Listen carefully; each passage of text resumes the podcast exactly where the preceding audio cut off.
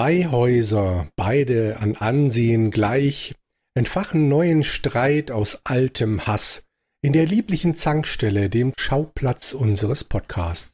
Und Podcasterblut beschmutzet Podcasterhände. Aus unheilvollem Schoß der beiden Feinde entspringt eine Podcast-Folge. John bedroht. Und damit herzlich willkommen zur Zankstelle, zu unserer zweiten Ausgabe mit einer Kinobesprechung eines Films von Buzz Lerman. Und an meiner Seite sind wieder der Andreas. Joho! Die Rosi. Hallo. Und wie gerade schon angekündigt, der John. Hallo. Moin, alle zusammen. Hallöle. Und wir haben ja schon beim letzten Mal angekündigt, dass wir uns an dieser Trilogie entlanghangeln werden, dieser Red Curtain Trilogie und sind damit beim zweiten Film angelangt, der da heißt Romeo und Julia, also William Shakespeares Romeo und Julia. Genau, das muss dem Titel schon klargestellt werden, damit es nicht zu Verwechslungen führt. Richtig, einem Film von 1996. Wir sind also ein paar Jahre in der Zukunft von Strictly Ballroom angerechnet. Wir sind nicht mehr in Australien. Der Film wurde hauptsächlich in Mexiko gedreht und wir sind nicht mehr bei einem ziemlich australischen Cast, sondern dann doch ein bisschen internationaler aufgestellt. Beiden Hauptfiguren, die Schauspieler könnte man schon mal kennen. Vielleicht hat einer von euch beiden Lust, sie vorzustellen. Leonardo DiCaprio war zu dieser Zeit 23. Mhm. Hat da, ich glaube, den ersten Film, den er gemacht hat, den Gilbert Grape, durch den ist er schon bekannt gewesen, aber den richtigen Durchbruch hat er noch nicht äh, gehabt. Und was ich zum Beispiel gelesen habe, wie sie die Claire Danes gecastet haben, haben sie natürlich viele andere äh, verglichen, mal schaut, wie, wie das als Paar funktioniert.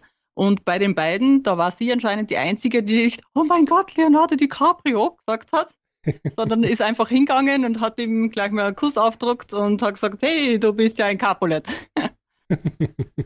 genau. Genau. Mittlerweile kennt Leonardo DiCaprio natürlich jeder.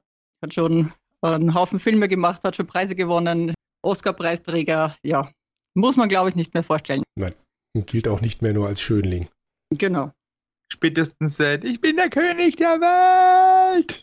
Was dann ja auch nur ein Jahr später ins Kino kam. Mhm. Genau. Jo, Claire Danes, gutes Stichwort. Ich habe noch gelesen, dass die, und jetzt wird mir der Name nicht mehr ein, wie heißt die aus Leon der Profi? Natalie Portman. Dass Natalie Portman auch für die Rolle vorgesprochen hat und das halt überhaupt nicht funktioniert hat. Ja, die war zu klein. Genau, und dann doch zu jung, ich glaube sieben Jahre jünger, sprich 16, und das hat halt einfach hinten und vorne noch nicht funktioniert. Jetzt heutzutage wäre es vielleicht mal spannend, die beiden zusammen auf einer Leinwand zu sehen, aber damals ging es halt einfach noch nicht. Naja, also für Leonardo DiCaprio war stattdessen ja auch noch Evan Gregor da, sowie Christian Bell. Und für Julia war ja noch äh, durchaus Kate Winslet und auch Reese Witherspoon, damals die beiden großen Namen mit dabei. Also Christian Bale hätte ich mir auch vorstellen können. Das wäre ganz interessant gewesen, glaube ich. Ja. Wobei ich eine Geschichte gehört habe, nach der Buzz Lerman ein Foto von Leonardo DiCaprio gesehen hat. Irgend so ein Paparazzi-Foto, also wirklich kein offizielles Foto. Und da lief er wohl in so ähnlichen Klamotten rum wie dann Romeo später im Film. Mhm. Und Lerman muss wohl begeistert gewesen sein und gemeint, ja, genau das ist mein Romeo, wenn er doch nur noch Schauspielern könnte. Und dann hatte er Glück und der Typ auf dem Foto konnte Schauspielern. Aber ob das jetzt nicht doch eine Urban Legend ist, weiß ich leider nicht. Finde ich aber auch sehr interessant. Aber ist ja schön. Jo, gell? okay, John, du weißt ja, um welchen Film es geht. Wir haben es ja schon gesagt, William Shakespeares Romeo und Julia. Und äh, was ist denn der große Kniff in dieser Variante jetzt von Bas Lerman? Der große Kniff ist, dass er großteilig im Film das Werk von William Shakespeare rezitiert. Nicht ein Großteil des Werkes, sondern ein Großteil des Filmes sind darauf aufgebaut. Sprich, es geht um die Sprache. Genau. Wir hatten in der letzten Ausgabe ja schon mal erwähnt, dass dies hier der Mittelteil der Red Curtain Trilogie ist und es in diesem Teil um die Sprache geht und sie jetzt hier tatsächlich die Originalzitate aus dem äh, Stück genommen haben und rezitieren beziehungsweise versuchen es normal klingen zu lassen, wenn sie es sprechen. Ich finde, ich muss zugeben, ich habe ihn jetzt nur auf Deutsch nochmal angeguckt. Ich finde, es funktioniert sehr gut. Aber auch das Setting ist natürlich ein anderes. Was ich ganz am Anfang rezitiert habe, war natürlich nochmal eine umgedichtete Variante. aber der Film beginnt schon mal damit, dass es eben nicht im lieblichen Verona, wie ursprünglich bei Shakespeare, spielt, sondern in Verona Beach. Und ähm, Shakespeares Romeo und Julia eben nicht mehr in der alten Zeit verortet sind, sondern jetzt dann eben mit Hawaii-Hemden rumlaufen, mit Autos durch die Gegend fahren und ja, zwei moderne Familien, die Capulets und die Montagues, in dieser Verona Beach Stadt so um die Vorherrschaft kämpfen. Ansonsten ist alles relativ gleich geblieben, würde ich sagen, aber ich glaube, da hat John bestimmt gleich noch ein bis zwei Anmerkungen. Ich weiß gar nicht, wie du darauf kommst. Ich habe da so äh, Vorstellungen. Ich freue mich aber drauf. Gut. Ich würde dann erstmal natürlich gleich einwerfen, dass wir da schon im Vorspann eindeutig erfahren, dass es eine moderne ist. Dadurch, dass eine Nachrichtensprecherin in einem altmodischen Fernseher halt eben den Prolog des Chorus halt aufsagt. Und anschließend sehen wir halt eben dann dieses, ja, diese Stadt. Was wir lange nicht erfahren, denn es wird auch da nur in Fairly Verona genannt, dass halt die Stadt eigentlich Verona Beach heißt. Das kommt erst ein bisschen später. Genau, und ich möchte bitte dann anmerken, dass es keinen roten Vorhang gibt.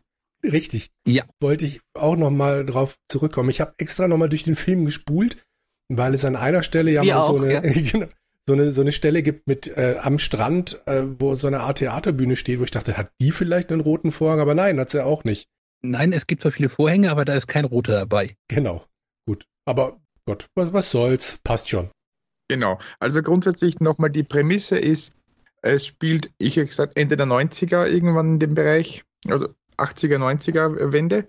Und so typisch äh, die Mode mit Hawaii-Hemd, aber halt mit den alten Texten und der Sprache des Originalstücks. Mm, Also die Hawaii-Hemden tragen ja nur die Montagus, so die bunten Haare, währenddessen ja die Capulets eher Gucci tragen. Und das sind auch die Cowboys in diesem Stück. Auch gerne, ja. Genau. Mit den schön beschlagenen Sohlen. Ja. Wobei die sieht man, glaube ich, auch nur einmal und dann nie wieder.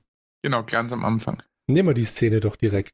Andreas, erzähl doch ein bisschen davon, was davon. Wir haben also diesen Vorspann, Nachrichtensprecherin erzählt, wo das Stück spielt. Die beiden Familien werden eingeführt und dass ein junges Paar sich kennenlernt und das nicht gut ausgehen wird. Und dann kommt was? Genau, dann kommt die erste Szene, man äh, wird schon einmal eingestimmt. Dann werden einmal die Montague Boys vorgestellt, die mit ihrem aufgepimpten Auto quasi durch die Gegend fahren und die Leute anpöbeln und dann quasi zur Tankstelle fahren und tanken. Und der Benulio, glaube ich, heißt er, Mhm. der Vetter von Romeo, will gerade zahlen und da kommen auch ein paar Nonnen vorbei, also oder Schwesternschülerinnen. Und die werden halt angebaggert. So, ja, ich bin ein heißes Stück Fleisch und so. Ne? Und das Einmal Problem ist nur, dass auf der anderen Seite eines Busses, der dort steht, gerade die Capulet Boys vorgefahren sind. Ne? Und der Bus fährt dann weg und man bekommt sich dann quasi zum ersten Mal von Angesicht zu Angesicht in die Augen und dann geht der Streit eigentlich los. Und der wurde vorher vom Polizeichef, der hier interessanterweise von einem Schwarzen gespielt wird, wurde unter äh, Strafe gestellt, dass sich die beiden Familien nochmal bekämpfen. Ne? Aber Das es wurde extra gesagt, Konflikt. äh, haltet eure Benutzer, eure Leute in Zaum. Was wolltest du sagen, John? dass die Ansage natürlich erst nach diesem Konflikt kommt. Das wird nochmal relevant, der sagt mir, Schicht greift, wenn ihr jetzt nochmal hier eine öffentliche Störung gibt, bezahlt ihr mit eurem Leben dafür. Genau. Ah, okay. Und wenn du schon das Auto der Montagus gepimpt findest, was sagst du dann erst zu dem Auto von den Capulets? Ja, generell die Autos schon generell sehr futuristisch und verbaut eher aus. Also ich fand in der Tat das Auto der Montagus, das ging noch so halbwegs, äh, aber das halt eben von den Capulets, das ist dann so, oh, ist das noch ein Auto oder ist das schon so ein Showcase? Na, jedenfalls, äh, die zwei sehen sich und der eine schneidet halt eine Fratze, ne? Und dann kommt er, "Habt- schneidet ihr uns eine Fratze, Sir? Ja, der andere verneint, äh, obwohl er ihm doch eine Fratze schneidet, ne? weil er ja im, im Unrecht wäre.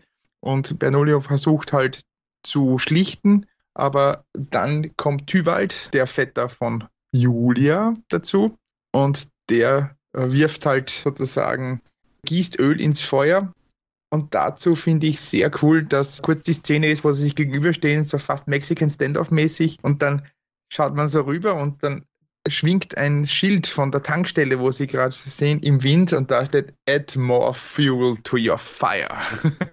genau.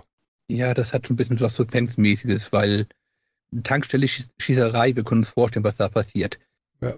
Jede Menge Benzin auf dem Boden. Und dann der Tybalt raucht natürlich auch noch Zigarillos und dann lässt er das halt eben in so eine Lache fallen. Ja, aber das ist gegen Ende. Äh, gegen Ende der Schießerei, wenn die dann alle wegfahren, ja. ja. Ich habe in der Tat mit dieser Szene schon meine größten Probleme. Vielleicht ganz kurz zu der Szene noch, bevor du sie zerlegst. Wir haben also eine Schießerei, richtig? Und das passt natürlich nicht zu Romeo und Julia. Entsprechend gibt es einen wunderschönen Kampfstil von dem Tybalt, finde ich. Der sieht immer so aus, als ob er eigentlich tanzt mit seinen Waffen. Fand ich sehr, sehr faszinierend. Genau. Und fliegt dann mal so zwei Meter in die Luft fast. Genau, ja. Genau. Er hat einmal so eine Waffe über den Kopf, eine vor sich gestreckt und beide halt in dieselbe Richtung zielen. Sieht aus wie beim, wie beim Paso Doble, um nochmal den letzten Film zu zitieren. Äh, also, das ist Wahnsinn, wie die sich bemüht haben, eine Schießerei dann noch halt nochmal so emotional beziehungsweise auch stylisch aufzuladen. Fand ich sehr, sehr cool gemacht. Und noch zu diesem Add more fuel to your fire. Das ist ein Zitat aus einem anderen Stück von Shakespeare, wie wir natürlich alle erkannt haben. Wir alle Henry den Sechsten gehört haben. Da kommt das wohl vor. Also viele Zitate, die auf irgendwelchen Plakaten zu sehen sind, sind aus anderen Shakespeare-Stücken auch teilweise, die im Fernseher noch kommen. Genau, richtig.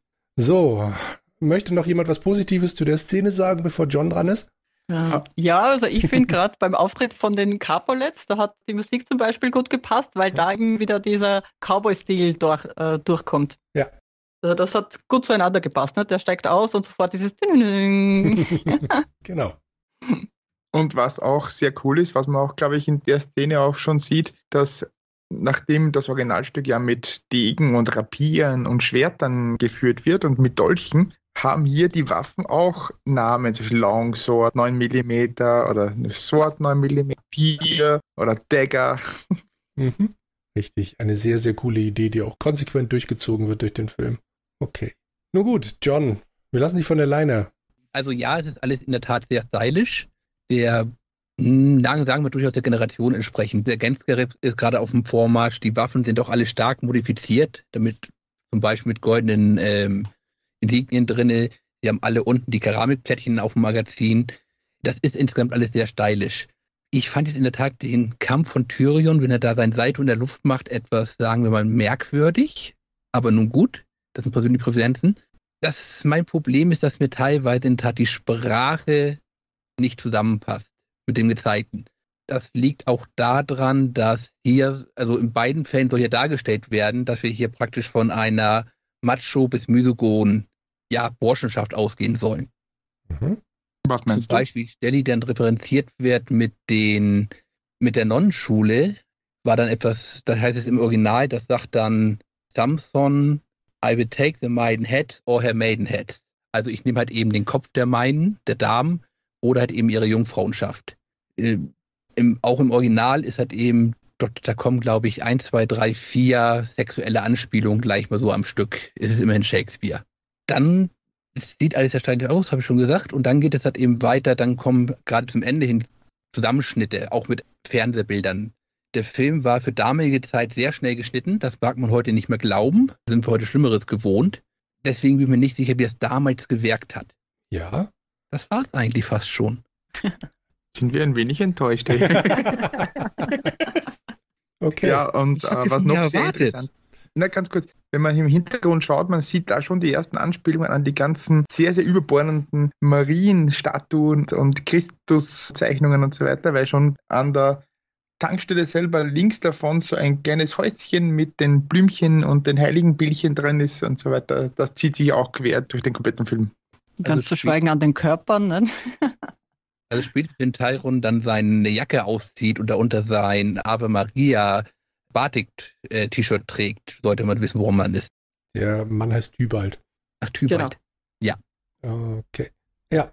Ich habe tatsächlich ein Problem mit der Szene, die sich auch ein bisschen durch den Film dann zieht.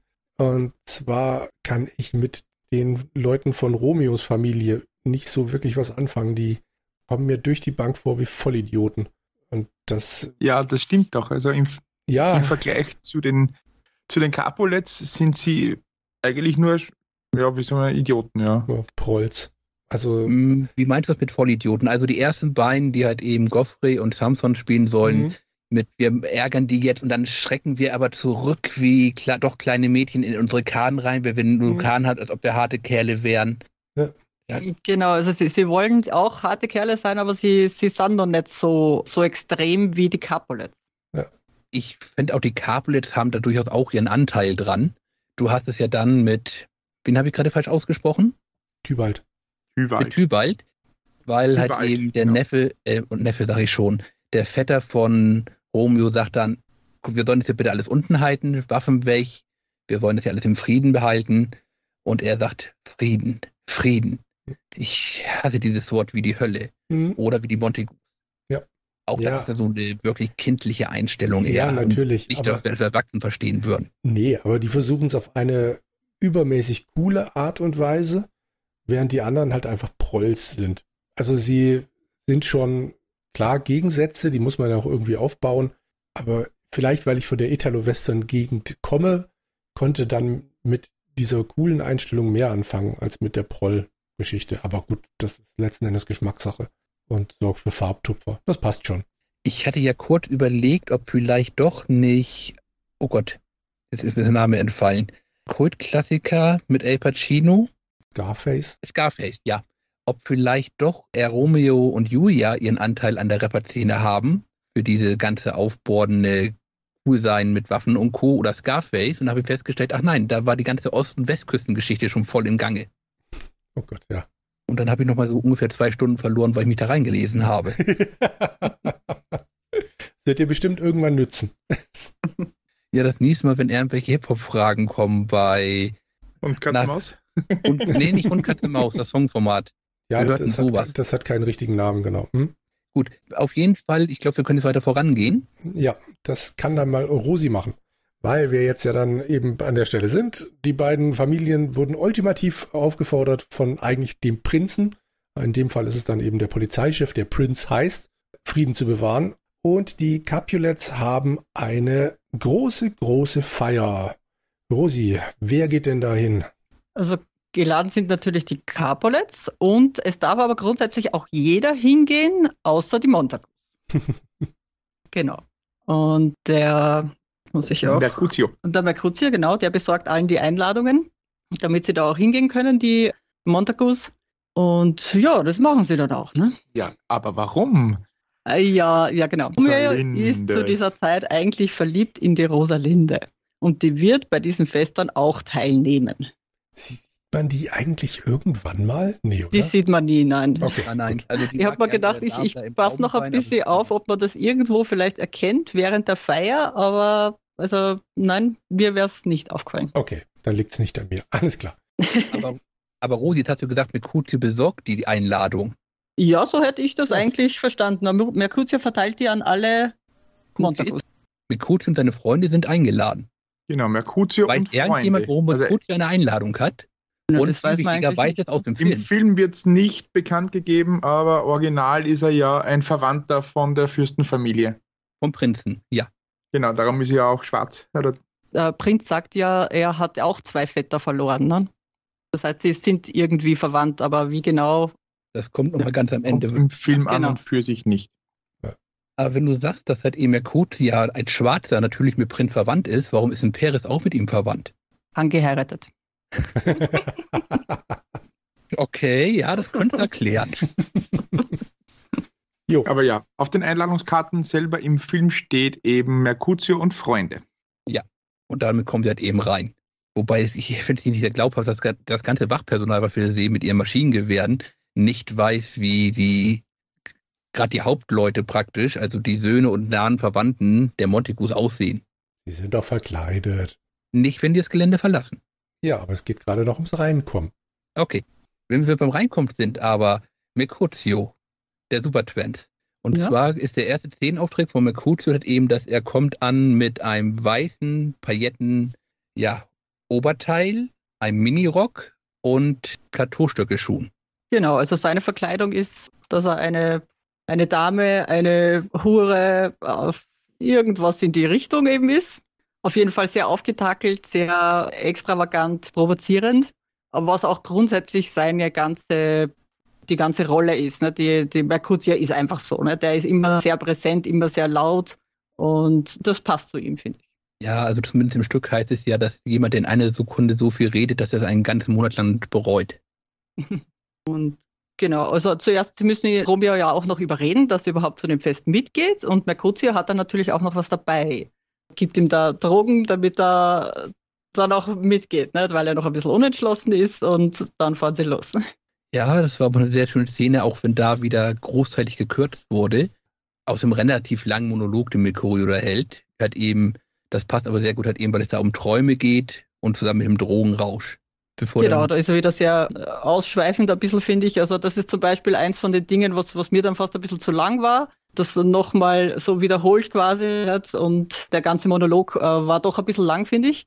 Also der ganze Monolog hat im Original 43 Zeilen und den haben sie hier auf knapp sieben zusammengestampft. Hm. Na, dann geht's ja noch. Ich fand den aber auch zu lang. Aber gut, wie lange, wie lange ist eigentlich die, das ganze Stück? Weißt du das wer? Das ganze Stück hat einen Moment, warte ganz kurz.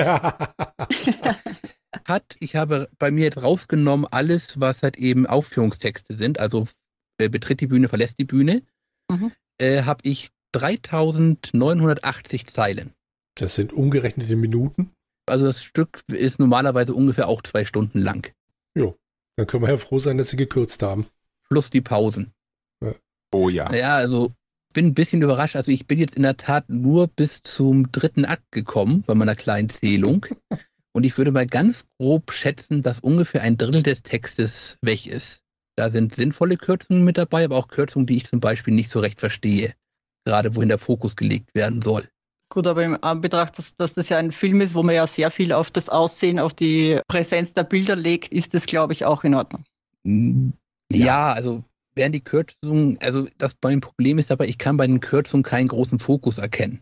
Sicher, du kannst halt eben viel im Film kürzen, weil du halt eben es nicht unbedingt erklären musst. So wie zum Beispiel, es gibt zum Beispiel zum Festen in der Ein die Einladungsszene ist eigentlich erst, dass sich halt eben der alte Montagu mit Paris unterhält. Dann kommt noch ein Diener rein, er gibt ihnen einen Brief und sagt, hier lädt die Leute ein, der Diener kann aber nicht lesen und gerät zufälligerweise gerade an Romeo an der Straße ist er da zusammen mit. Also mit Mercutio zusammen, ja. Ja, das ist mit Mercutio noch zusammen. Und dann sagen die ihm, wo er hin muss. Und er sagt, her, wenn ihr keine Montagus seid, kommt doch auch zu mir. Ich, komm, ich arbeite für Capulet. Und so bekommen die praktisch ihre Einladung, dass sie rein können. Kannst du großteilig einfach streichen. Allein schon, weil Mikero, wie wir alle wissen, eine Einladung hat. Die hat er ja auch im Stück selber. Das wird also nicht benötigt. Aber ich weiß, der Film hat mir immer, scheint mir einen relativ großen Fokus halt eben auf die Romantik zu legen kürzt aber auch da zum Beispiel gerade die Balkonszene ab. Ja, sie funktioniert ja auch so, wie sie im Film ist. Funktionieren tut die Szene, daran möchte ich gar nichts anderes mhm. sagen. Darum geht es ja letzten Endes. Da eilen wir jetzt auch mit relativ flotten Schritten, würde ich sagen, zu dieser Balkonszene. Wir sind also jetzt auf dieser Party und da kommt die eine Szene, die mir wirklich überhaupt gar nicht gefällt, wenn Mercutio in seinen Klamotten da dann eine, was auch nicht, Drag-Szene hat. Travestie-Nummer? Travestienummer, genau. Also da kann ich gar nichts mit anfangen. Ist richtig überbordend und ja, es soll zeigen, wie Romeo unter Drogen das Ganze dann auch wahrnimmt, aber nee. Da würde mich Rosis Meinung interessieren, da sie ja so, so musikaffin ist. Wie findest du das? Ich denke eher, das ist auch, äh, weil der Bas Lerman eben aus dem Operngenre und so weiter kommt, dass er da einfach äh, grundsätzlich immer gern Tanzszenen und so weiter einfügt. Das ist irgendwie so in ihm drin, da hat er vielleicht gar nicht so drüber nachgedacht. Ja. Denke ich auch, das soll halt eben eine große, opulente Szene sein. Als solches funktioniert sie. Mikoria ist sowieso ein bisschen overacted. Also Mikoria ist jetzt schon als Charakter wirklich zum Overacten angeneigt. Das Problem ist immer halt eben dann, dass man ihn sich da einfach begrenzen muss. Aber ich würde sagen, also mit der Szene habe ich ausnahmsweise mal kein Problem, Jürgen. Okay, aber dann bestimmt mit der nächsten. Denn jetzt kann Andreas das erzählen, was dann als nächstes passiert. Romeo, eben unter Drogeneinfluss, äh, will klar werden, geht ins Badezimmer, auf die Herrentoilette, wie auch immer. Boudoir. Genau. Und da sieht er dann wen? Einen Engel. Genau. Durch ein Aquarium. Ja. Und auf der anderen Seite? Ich merke nur kurz an, da kann man anscheinend in das Damen-WC reinschauen, ne? Richtig. das ist auch so der Punkt, wo ich echt, ich habe überlegt, ob ich Grundriss male und mir versuche auf, mal vorzustellen, wo das denn Sinn ergeben würde, ab wann man denn dann gucken möchte oder gucken darf, wenn irgendjemand auf der anderen Seite fertig ist mit dem Toilettengang. Also, Lustigerweise kenne ich so ein Lokal in Wien, äh, wo das ist. Okay. Wo wirklich zwischen Damen und Herren über dem Waschbecken genau. ein, ein, Aquarium ist, tut sich Hände waschen, schaut dann eine und da haben wir sich auf der anderen Seite auch jemanden stehen. Dazu hätte ich jetzt zwei Fragen. Zum einen, habt ihr euch so kennengelernt? Nein. okay. Und das zweite ist das dafür da, dass die Frauen überprüfen können, ob die Männer Hände gewaschen haben, bevor sie rausgehen? Ich glaube, das ist ja grundsätzlich eher, wenn man beobachtet wird, dann benimmt man sich und deshalb ist es so. gut, das, das ergibt Sinn, ja. Okay. Aber ja. Aber man trifft hier zum äh, schon öfteren Male auf das Element Wasser, das auch in dieser Erzählung auch eine wichtige Rolle spielt. Genau. Aber ich habe dich unterbrochen mit dem Aquarium. Also die beiden sehen sich, genau. Genau, wissen aber nichts voneinander und scheinen aber sehr zugetan zueinander zu sein, ne? Richtig. Julia. Ja, das ist Liebe auf den ersten Blick, ja. wie es im Buche steht. Gott, ist das schön.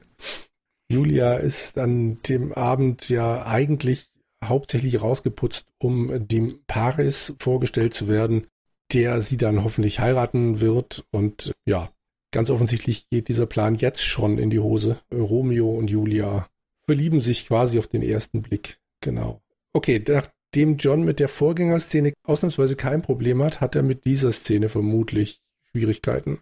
Nein, eigentlich noch nicht mal groß das. Oh. Es seien die CGI-Fische der drinne, wären ein Problem. Sind das CGI-Fische? Die großen scheint mir nicht so, aber die kleinen, da wäre ich mir nicht so sicher. Die bewegen sich komisch. Ich glaube nicht, dass die so ein Budget hatten, dass die da kleine Fische noch extra reinmachen. ich habe zumindest nachgelesen, ich konnte nicht sehen, an welchen Szenen, aber es wurden Szenen digital nachbearbeitet. Das beim Hurricane ganz sicher, weil die Wolken, die haben so falsch ausgeschaut. Ja, die sehen so ähm, beschissen aus, die Wolken und bei die, Hurricane. Die Jesus-Statue zwischen den beiden äh, Hauptquartieren von Capella de Montague.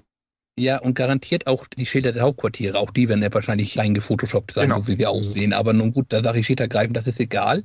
Aber die meisten Fische erkennst du ja durchaus, auch wenn die kleiner sind. Und dann habe hab ich da in meiner Version zumindest da drin so, ja, wirklich türkise Punkte gehabt, die so eher ovalförmig waren.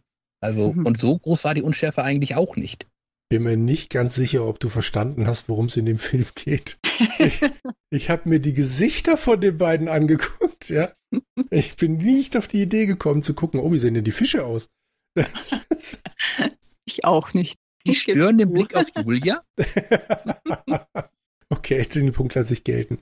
Nun gut, äh, ja, John erzählt doch direkt weiter. Die beiden haben sich also durch das Aquarium gesehen. Julia wird rausgezerrt auf der Toilette. Romeo stürzt hinterher. Und ja, wie geht's weiter? Dann kommt in die Party rein, trifft mal kurz auf den alten Montagu, sagt, der macht noch kurz eine Hallo, alles schön, dass du da bist, geht weiter. Ich werde diesen Namen wahrscheinlich in diesem Podcast nicht mehr richtig ausgesprochen be bekommen. Tübern? Nein. Tybalt. Tybalt. Tybalt. Tybalt erkennt ihn und möchte ihn sofort umbringen wie sich das gehört, für einen guten Capulet, wird aber dann halt eben vom alten Capulet aufgehalten. Das ist jetzt einfach, wo ich sage, da gefällt mir in der Tat die Kürzung nicht so, weil in der Originalversion auch wieder ein langer Dialog, aber so was rausgeflogen ist, nein, der hat jetzt eigentlich der hat ihm einfach Gastrecht und fertig. So, und dann kommen wir eigentlich jetzt zum Wesentlichen, und zwar steht Julia mit ihrem, ich sag mal, vorgesehenen Bräutigam nahe einer Säule und Leonardo geht auf die rechtbildliche andere Seite der Säule und fängt da ein Gespräch mit Julia an.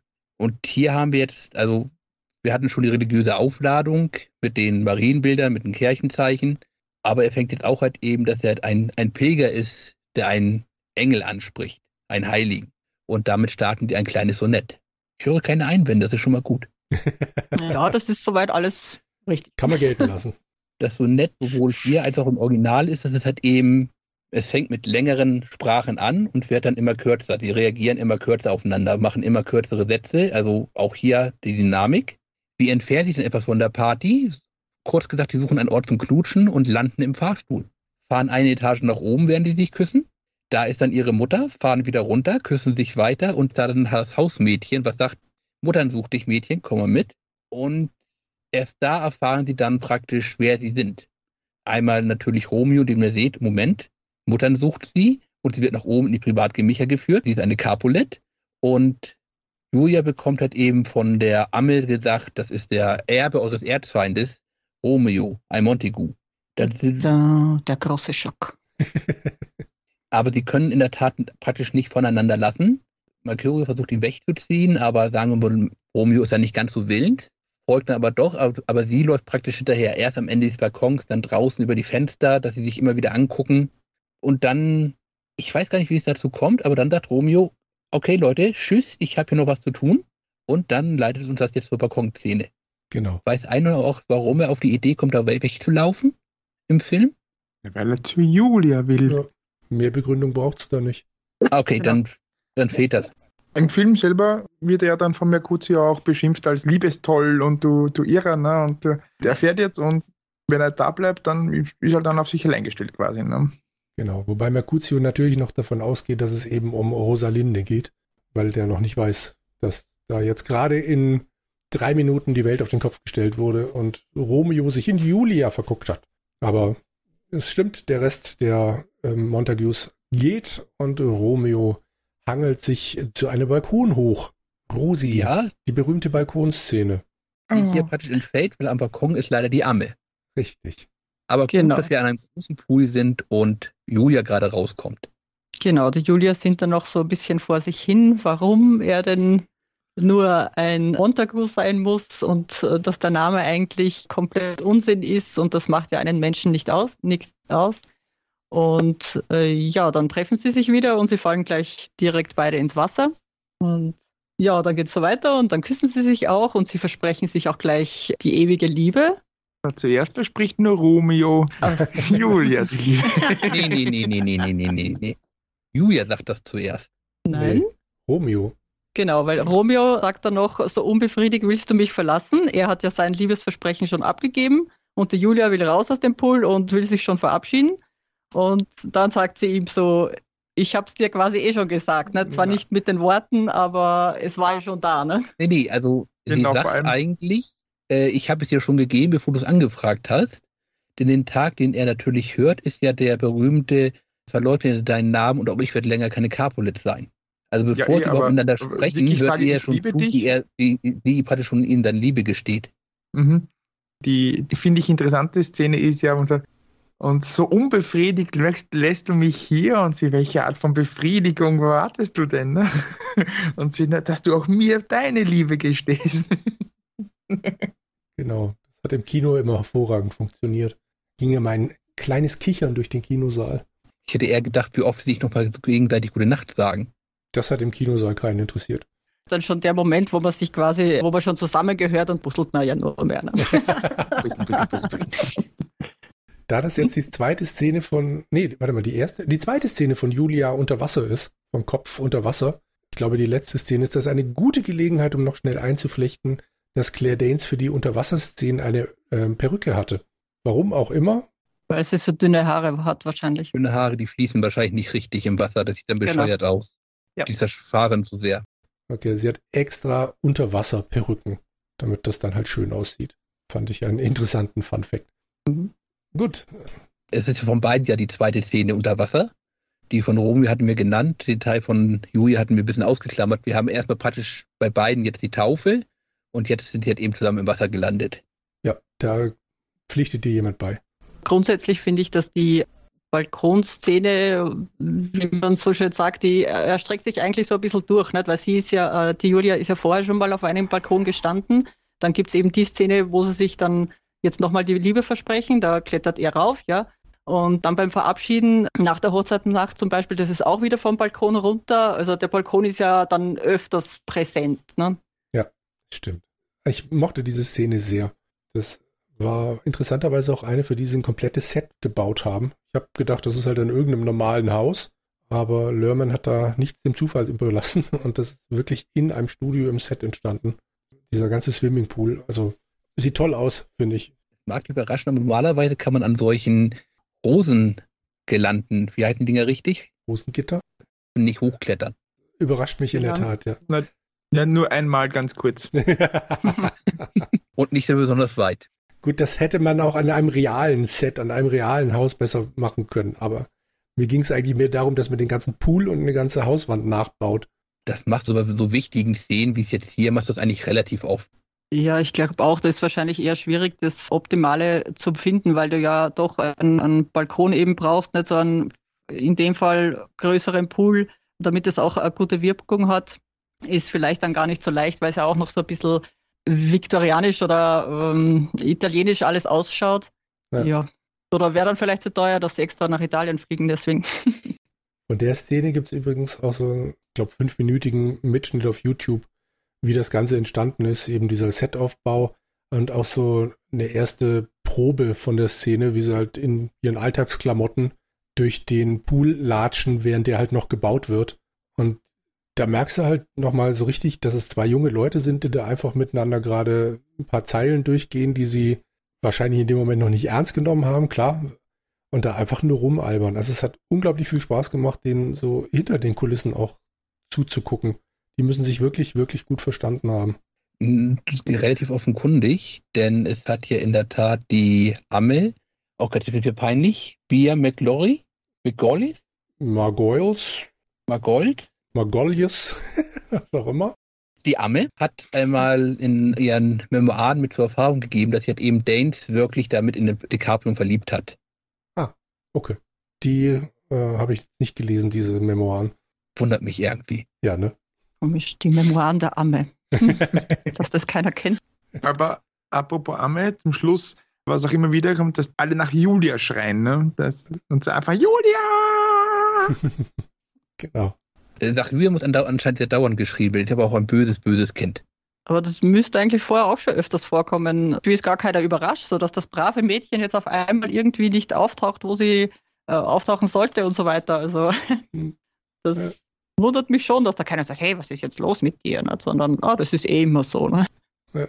Ja. Gut, dann gehen wir jetzt, glaube ich, jetzt zur zweiten Strandszene, wobei wir die erste nicht erwähnt haben, wo da wieder Jungstreffen angesagt ist.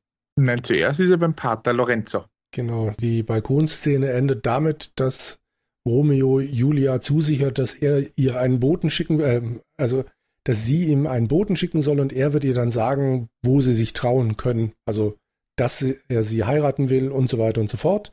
Und dann kümmt eben die Amme und Romeo bespricht mit Pater Lorenzo, Pater Lawrence? Lorenzo? Was weiß ich? Ich glaube Lorenzo, ne? Lorenzo. Ja ähm, dass er die beiden traut und der Pater hat eigentlich so seine Bedenken, sagt aber, naja, wenn ihr zwei euch traut, dann ist vielleicht dieser blöde Streit endlich mal vom Tisch. Dann können sich die Familien endlich mal zusammenreißen und vielleicht wird hier endlich mal alles gut.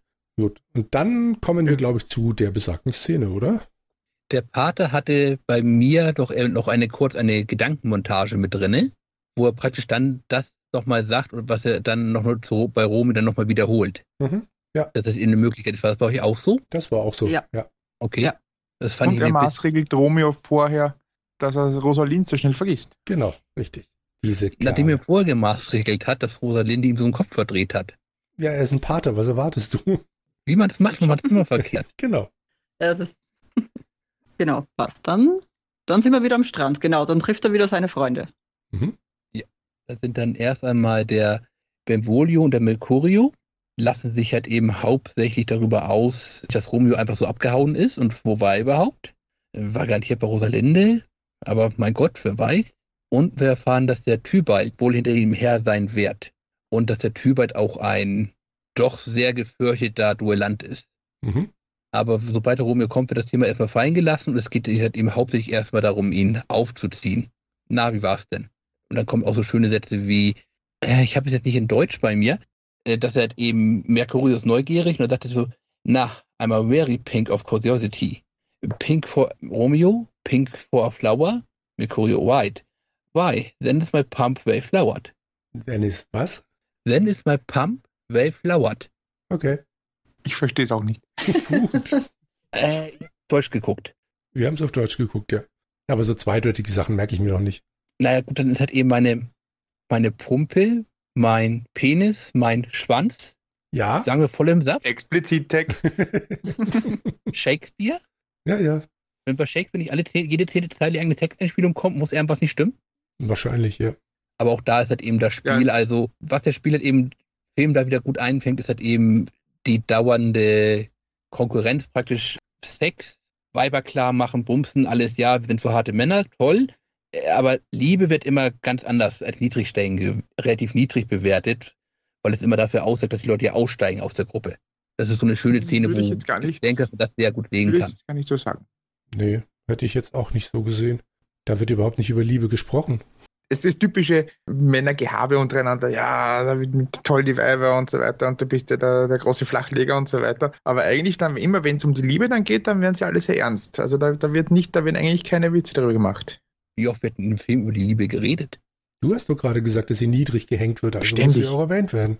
Ja, weil er sagte, dass sie dann immer, wenn sie erwähnt wird, dass sie halt eben immer sehr ernst genommen wird. Das würde ich jetzt in der Tat so nicht sagen denn der wird ja halt eben auch für seine Schmachterei für Julia halt, äh, für Rosalinde halt eben ja lange verlacht.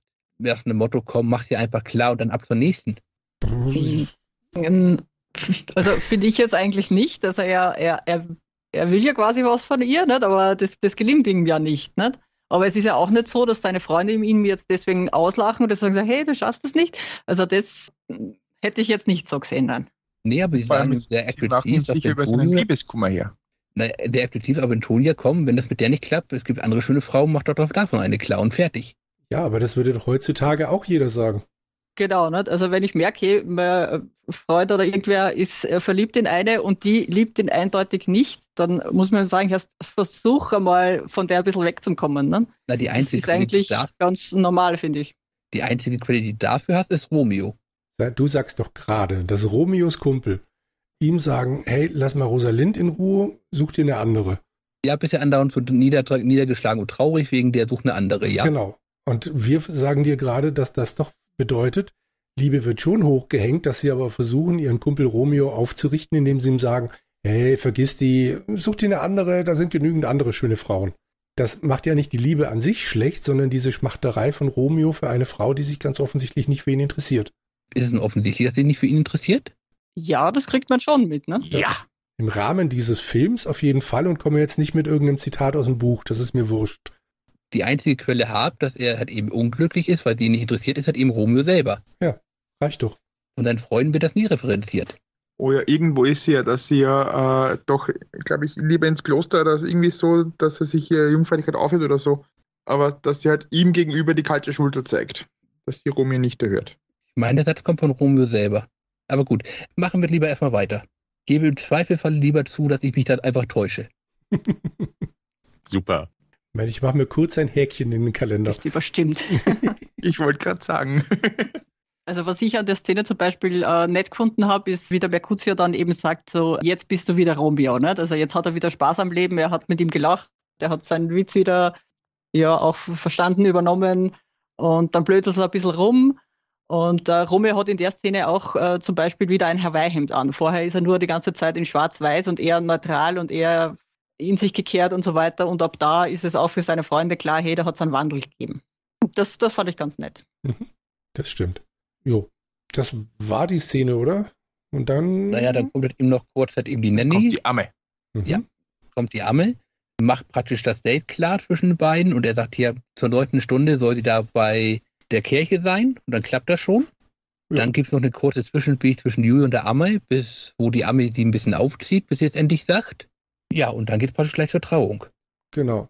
Die dankenswerterweise nur musikalisch begleitet wird. Kein Dialog, kein gar nichts. Einfach nur When, was? When Doves Cry? Ja, also eigentlich auch nicht gerade das äh, tolle Liebeslied, wenn man sich den Text so ein bisschen nee. anhört. Ja, das ist aber Absicht in dem Fall, ja. Ja, aber, aber grundsätzlich eben sehr schön gesungen und was ich auch gesehen habe, glaube ich, im ersten Soundtrack war das eigentlich gar nicht drauf. Und laut zumindest den Kommentaren so im Internet hat man gehört, dass die, die Leute das eigentlich sehr, sehr schön gefunden haben, das Lied. Und der hätte auch sehr bekannt werden können, aber hat dann irgendwie persönliche Probleme gehabt und so weiter. Und interessanterweise ist der Sänger auch dieses Jahr verstorben. Oh, okay. Oh. Das ähm, habe ich in der Tat nicht mitgekriegt. Aber die Trauung ist für einen Bas Lerman-Film auf jeden Fall relativ schlicht gehalten. Also gerade Julias Kleid und die Klamotten von Romeo, es ist alles schlicht, vor allem wenn man bedenkt, was dann später in dem Film noch aufgefahren wird. Gerade im, im kirchlichen Bereich ist es doch Also so schlicht wie die Trauung und Julias Kleid sein mag, so pompös ist die Kirche selber. Ja, das ist richtig. Denn wir sehen jetzt, glaube ich, das erste Mal die großen gotischen Kreuze, allesamt mit diesen Neon, blauen Neonlichtern drumherum. Ja, wenn man eine schöne Umgebung hat, muss man die auch zeigen. Ich habe mich immer gefragt, Nein, warum sind irgendwann mit der 90er dieser große Trend zu diesen blauen Neonlichtern kam. Ich glaube, jetzt weiß ich es. Na, Ende der 90er. Ja, aber ich meine, in der Kirche sind dann noch nicht die blauen Neonkreuze. Ist halt erst beim Begräbnis dann, ne? also beim, oh, bei der Aufbahrung. Äh, stimmt. Ja. Ich bin der Meinung, die sind da schon da. Nein, die sind noch nicht. Wir schauen uns die Szene gerade an. ah, ihr pfuscht. Wir lassen daneben bei dem Film mitlaufen und spicken da ein wenig. Sehr gut. Aber was ich so arg finde, ist, Romeo sieht in diesem Anzug aus, wie wenn er der Anzug ihm zwei Nummern zu groß wäre. das stimmt.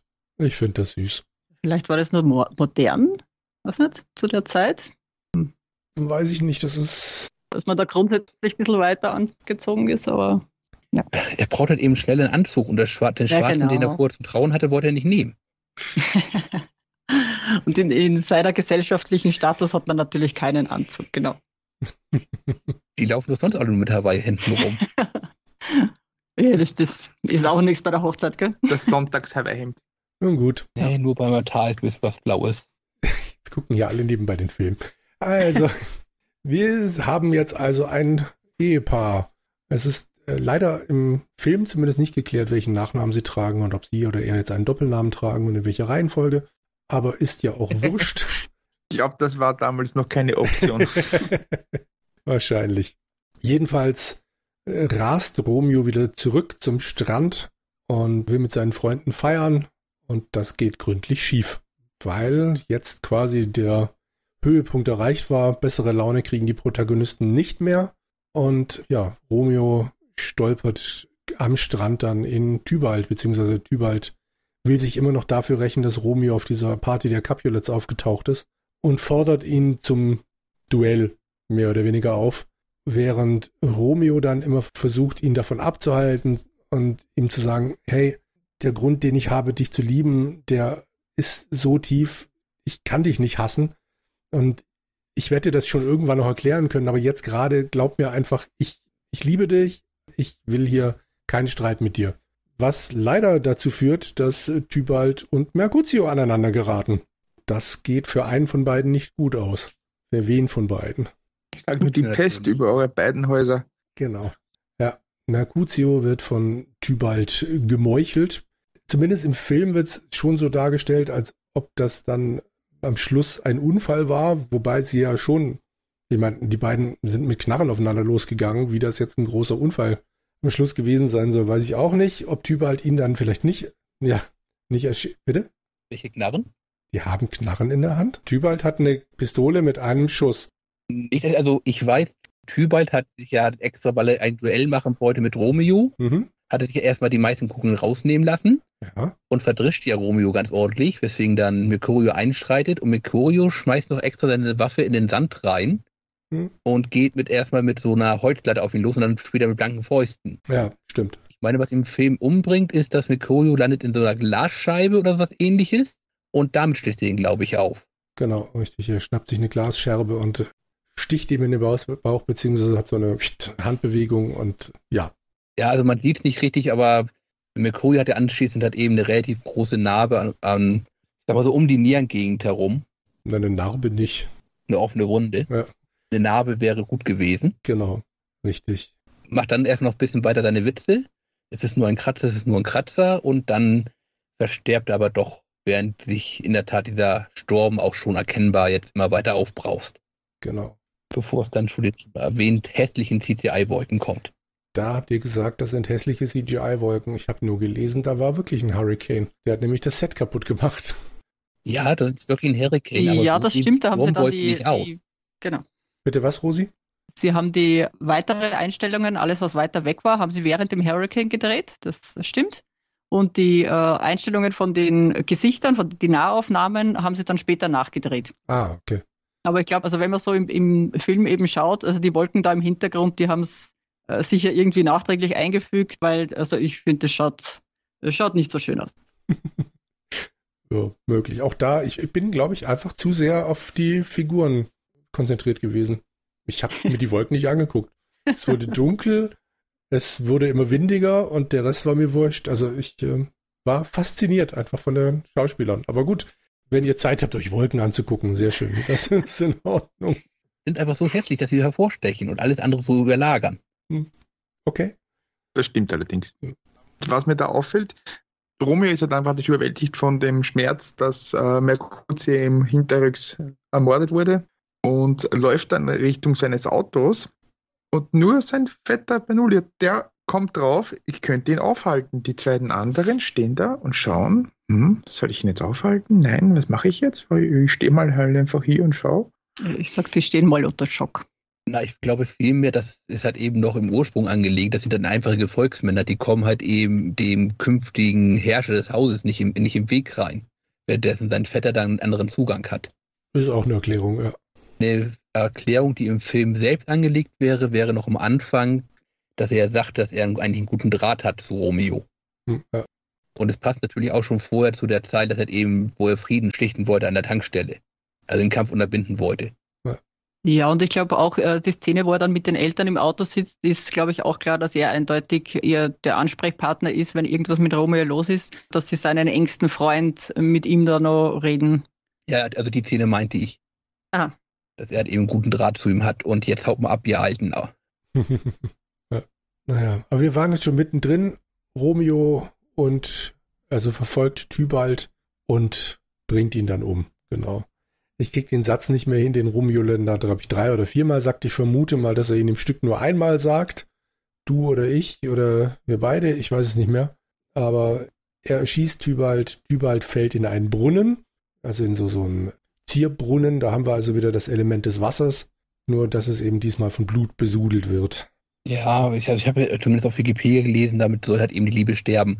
Wobei mir gerade was ganz anderes einfällt. Müssen wir denn der Szene nicht auch Bedeutung beimessen, dass Mikorio und Wasser geschossen hat? Das könnte man tatsächlich machen, ja. Ich möchte meinen Punkt von äh, Misogen und Liebe ist schädlich nur mal kurz aufgreifen. Nein, lassen wir das. Stimmt, ne, dass da quasi schon die, die Vorboten waren, aber das Blut befleckt quasi die Reinheit. Das ist, glaube ich, eher der, der Sinn. Also nicht, nicht die Liebe wird beschmutzt, sondern halt die Reinheit ist, ist damit weg. Ne? Ja. Also ich glaube, auf Wikipedia steht irgendwas in der Richtung, dass damit halt eben die Verderbnis in die Liebe einzieht. Was ich jetzt, also ich sag mal so, im Stück hat in der Tat äh, Julia ein großes Problem damit, dass ihr Vetter erschossen wird, sieht jetzt aber durchaus ein. Wikipedia sagt, durch Tybalds Tod in einen Brunnen wird die Reinheit dieser Liebe zerstört. Ja, kurz und prägnant. Ja, weil jetzt ein Schatten auf sie fällt. Ja, der, ich würde sagen, der Schatten ist schon die ganze Zeit da. Ja, da, da erschießt jetzt quasi Romeo. Ne? Und der Captain, der Polizeichef, hat natürlich keine andere Wahl und verbannt Romeo. Ich habe jetzt ehrlich nach Mantua, ne? Heißt, glaube ich, ja. Genau. Nach Mantua, ja. Genau, das ist dann. Also ungefähr so 50 Kilometer weiter weg. Er verbannt ihn eigentlich nur aus der Stadt und Mantua ist dann die nächste Großstadt. Im Film ist es dann ein Trailerpark, beziehungsweise lauter so in, in so einer Art Wüste, Steppe, was auch immer rumstehende Wohnwagen und ja, also der Pater sagt noch zu Romeo, hey, das ist doch eigentlich gar keine schlechte Idee, dich jetzt zu verbannen. Du bist aus der Schusslinie. Eigentlich, du hast jemanden ermordet, eigentlich hast du dein Leben verwirkt, aber nein, stattdessen wirst du nur verbannt. Auch toll. Lass das Ganze mal ein bisschen Gras über die Sache wachsen und dann kommst du hier irgendwann wieder zurück oder Romeo kommt äh, oder Julia kommt zu dir und alles wird gut. Das passt schon so. Und Romeo geht also ja, und verbringt seine Zeit erstmal in so einem komischen Wohnwagen. Schlägt die Zeit tot, indem er Steine mit einer Holzlatte durch die Gegend haut und Baseball spielt. Ja, aber da wird natürlich dann einfach was ganz Wichtiges verpasst. Erstmal geht es jetzt darum, dass Julias Eltern nicht wissen, dass sie schon verheiratet ist. Richtig? Die sind völlig Richtig. Genau. Und was macht man, wenn man so eine junge Frau hat, die noch nicht unter der Haube ist? die laut Meinung ihrer Eltern ja jetzt gerade so über ihren, über den Tod ihres Vetters trauert. Klar, die braucht einen Kerl. Oder Rosi? Ja, anscheinend haben die Eltern da ein bisschen andere Meinung als ich jetzt als Mutter. versinkt doch jetzt in Trauer und braucht irgendetwas Lebenbejahendes. Genau, genau, weil, weil sich der Vater da gerade betrunken hat mit dem und der hat jetzt einen neuen besten Freund und den will er glücklich machen und deswegen verhökert er jetzt quasi die Tochter an den. Also so kommt das da eigentlich rüber. Und Ja, also grundsätzlich aus Sicht der Julia muss ich jetzt ehrlich sagen, ich meine, gut, äh, Shakespeare ist, ist äh, jeden Seins äh, freigestellt, aber zum Beispiel hätte wäre in dem Moment eigentlich für Julia klar gewesen, am Morgen sie reist dem Romeo hinterher und fertig. Aber so einfach wollen wir es ja nicht machen. genau. Oder wenigstens mal so den Tipp geben, äh, ich bin schon verheiratet. Ich weiß nicht, ob damals die Kirche das so großartig gefunden hätte, wenn man eine zweite Ehe schließt. Äh, das, das vielleicht nicht, egal gewesen. Ich glaube auch zu der Zeit hätten die einfach gesagt so, okay, der eine Pfarrer weiß das und erledigt, ne? Ja. Abgesehen davon, also äh, meinst du in der Zeit der 90er oder meinst du jetzt in der Zeit des Originals? Des Originals. Na, dann ist, muss ich erst genau. anmerken, dass Julia natürlich im Original erstens gerade mal 14 ist. Mhm. Und zweitens, die Ehe mit Romeo ist ja sowieso nicht legitim. Wieso? Denn es gibt keinen elterlichen Segen.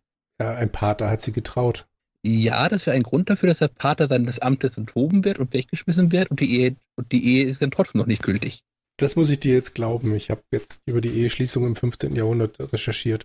Ja, aber ich meine, wenn die zwei jetzt zum Beispiel gemeinsam abgehauen wären in irgendwo, irgendeine Stadt, wer weiß wo, und die hätten gesagt, hey, wir sind jetzt Mann und Frau und, und sind jetzt da, pff, da hätte doch kein Mensch, da ist ja da nichts irgendwie registriert worden oder so. Also äh, wäre sicher grundsätzlich möglich gewesen, denke ich. Das ist richtig. Ich habe auch noch mal kurz überlegt, das kenne ich das italienische Recht der Fürstentümer nicht. Ähm, ich meine, in Deutschland war es aber noch lange Zeit so, wenn du halt eben vogelfrei warst, dann galt die Ehe sowieso auch nicht mehr. Also wenn du verbannt wurdest. Aha. Aha. Also, ich, wenn wir jetzt sagen, das Ganze spielt in den 90ern, ja, Bigamie, eindeutig. ja, weil dann ist eigentlich so offiziell, wenn der Pfarrer sagt so. genau. Ich habe in verschiedenen Rezensionen gelesen, dass die Montagus und äh, die Capulets Bauriesen sind. Kam das irgendwo im Film vor? Nein. Nein, man kann sich vielleicht nur denken, weil es äh, so riesige Hochhäuser jeder hat, aber das Gut, ist nur, es könnte auch sonst was sein, ja. Also ich habe kurz überlegt, okay, der Vater verschachert seine Frau, äh, äh, seine Tochter, das ist mir schon klar. Und das ist ja der Gouverneurssohn, auch das ist mir soweit klar, ob es da noch irgendeine, ja, noch, ob es da noch Zusammenhang gibt. Nur es fiel mir gerade ein, dass ich halt eben gelesen habe, dass es Bauunternehmen sind, werden im Film aber immer so als Gangster-Zitate gezeigt, praktisch eigentlich mehr. Deswegen habe ich da noch mal gerade kurz hin überlegt. Aber gut, dann ist mir das wenigstens nicht entgangen. Ja, ich finde grundsätzlich so ein bisschen äh, ab und zu, also gerade der, der Vater hat vom, von der Mimik her, so wie er sich gibt, äh, habe ich ihn schon ein bisschen auch im Kopf gehabt, dass das so ein bisschen ein Mafia-Konzern sein könnte. Also das war doch so meine Überlegung dann. ich habe den bei mir im Kopf immer so ein bisschen mit Dallas und Denver gleichgesetzt. Klar gibt es in Dallas und Denver keine Partys, wo er sich als äh, Cäsar verkleidet feiern lässt, aber so irgendwie habe ich die, die Familien dann so wie die Ewings oder die, wie auch immer alle anderen da hießen, gesehen.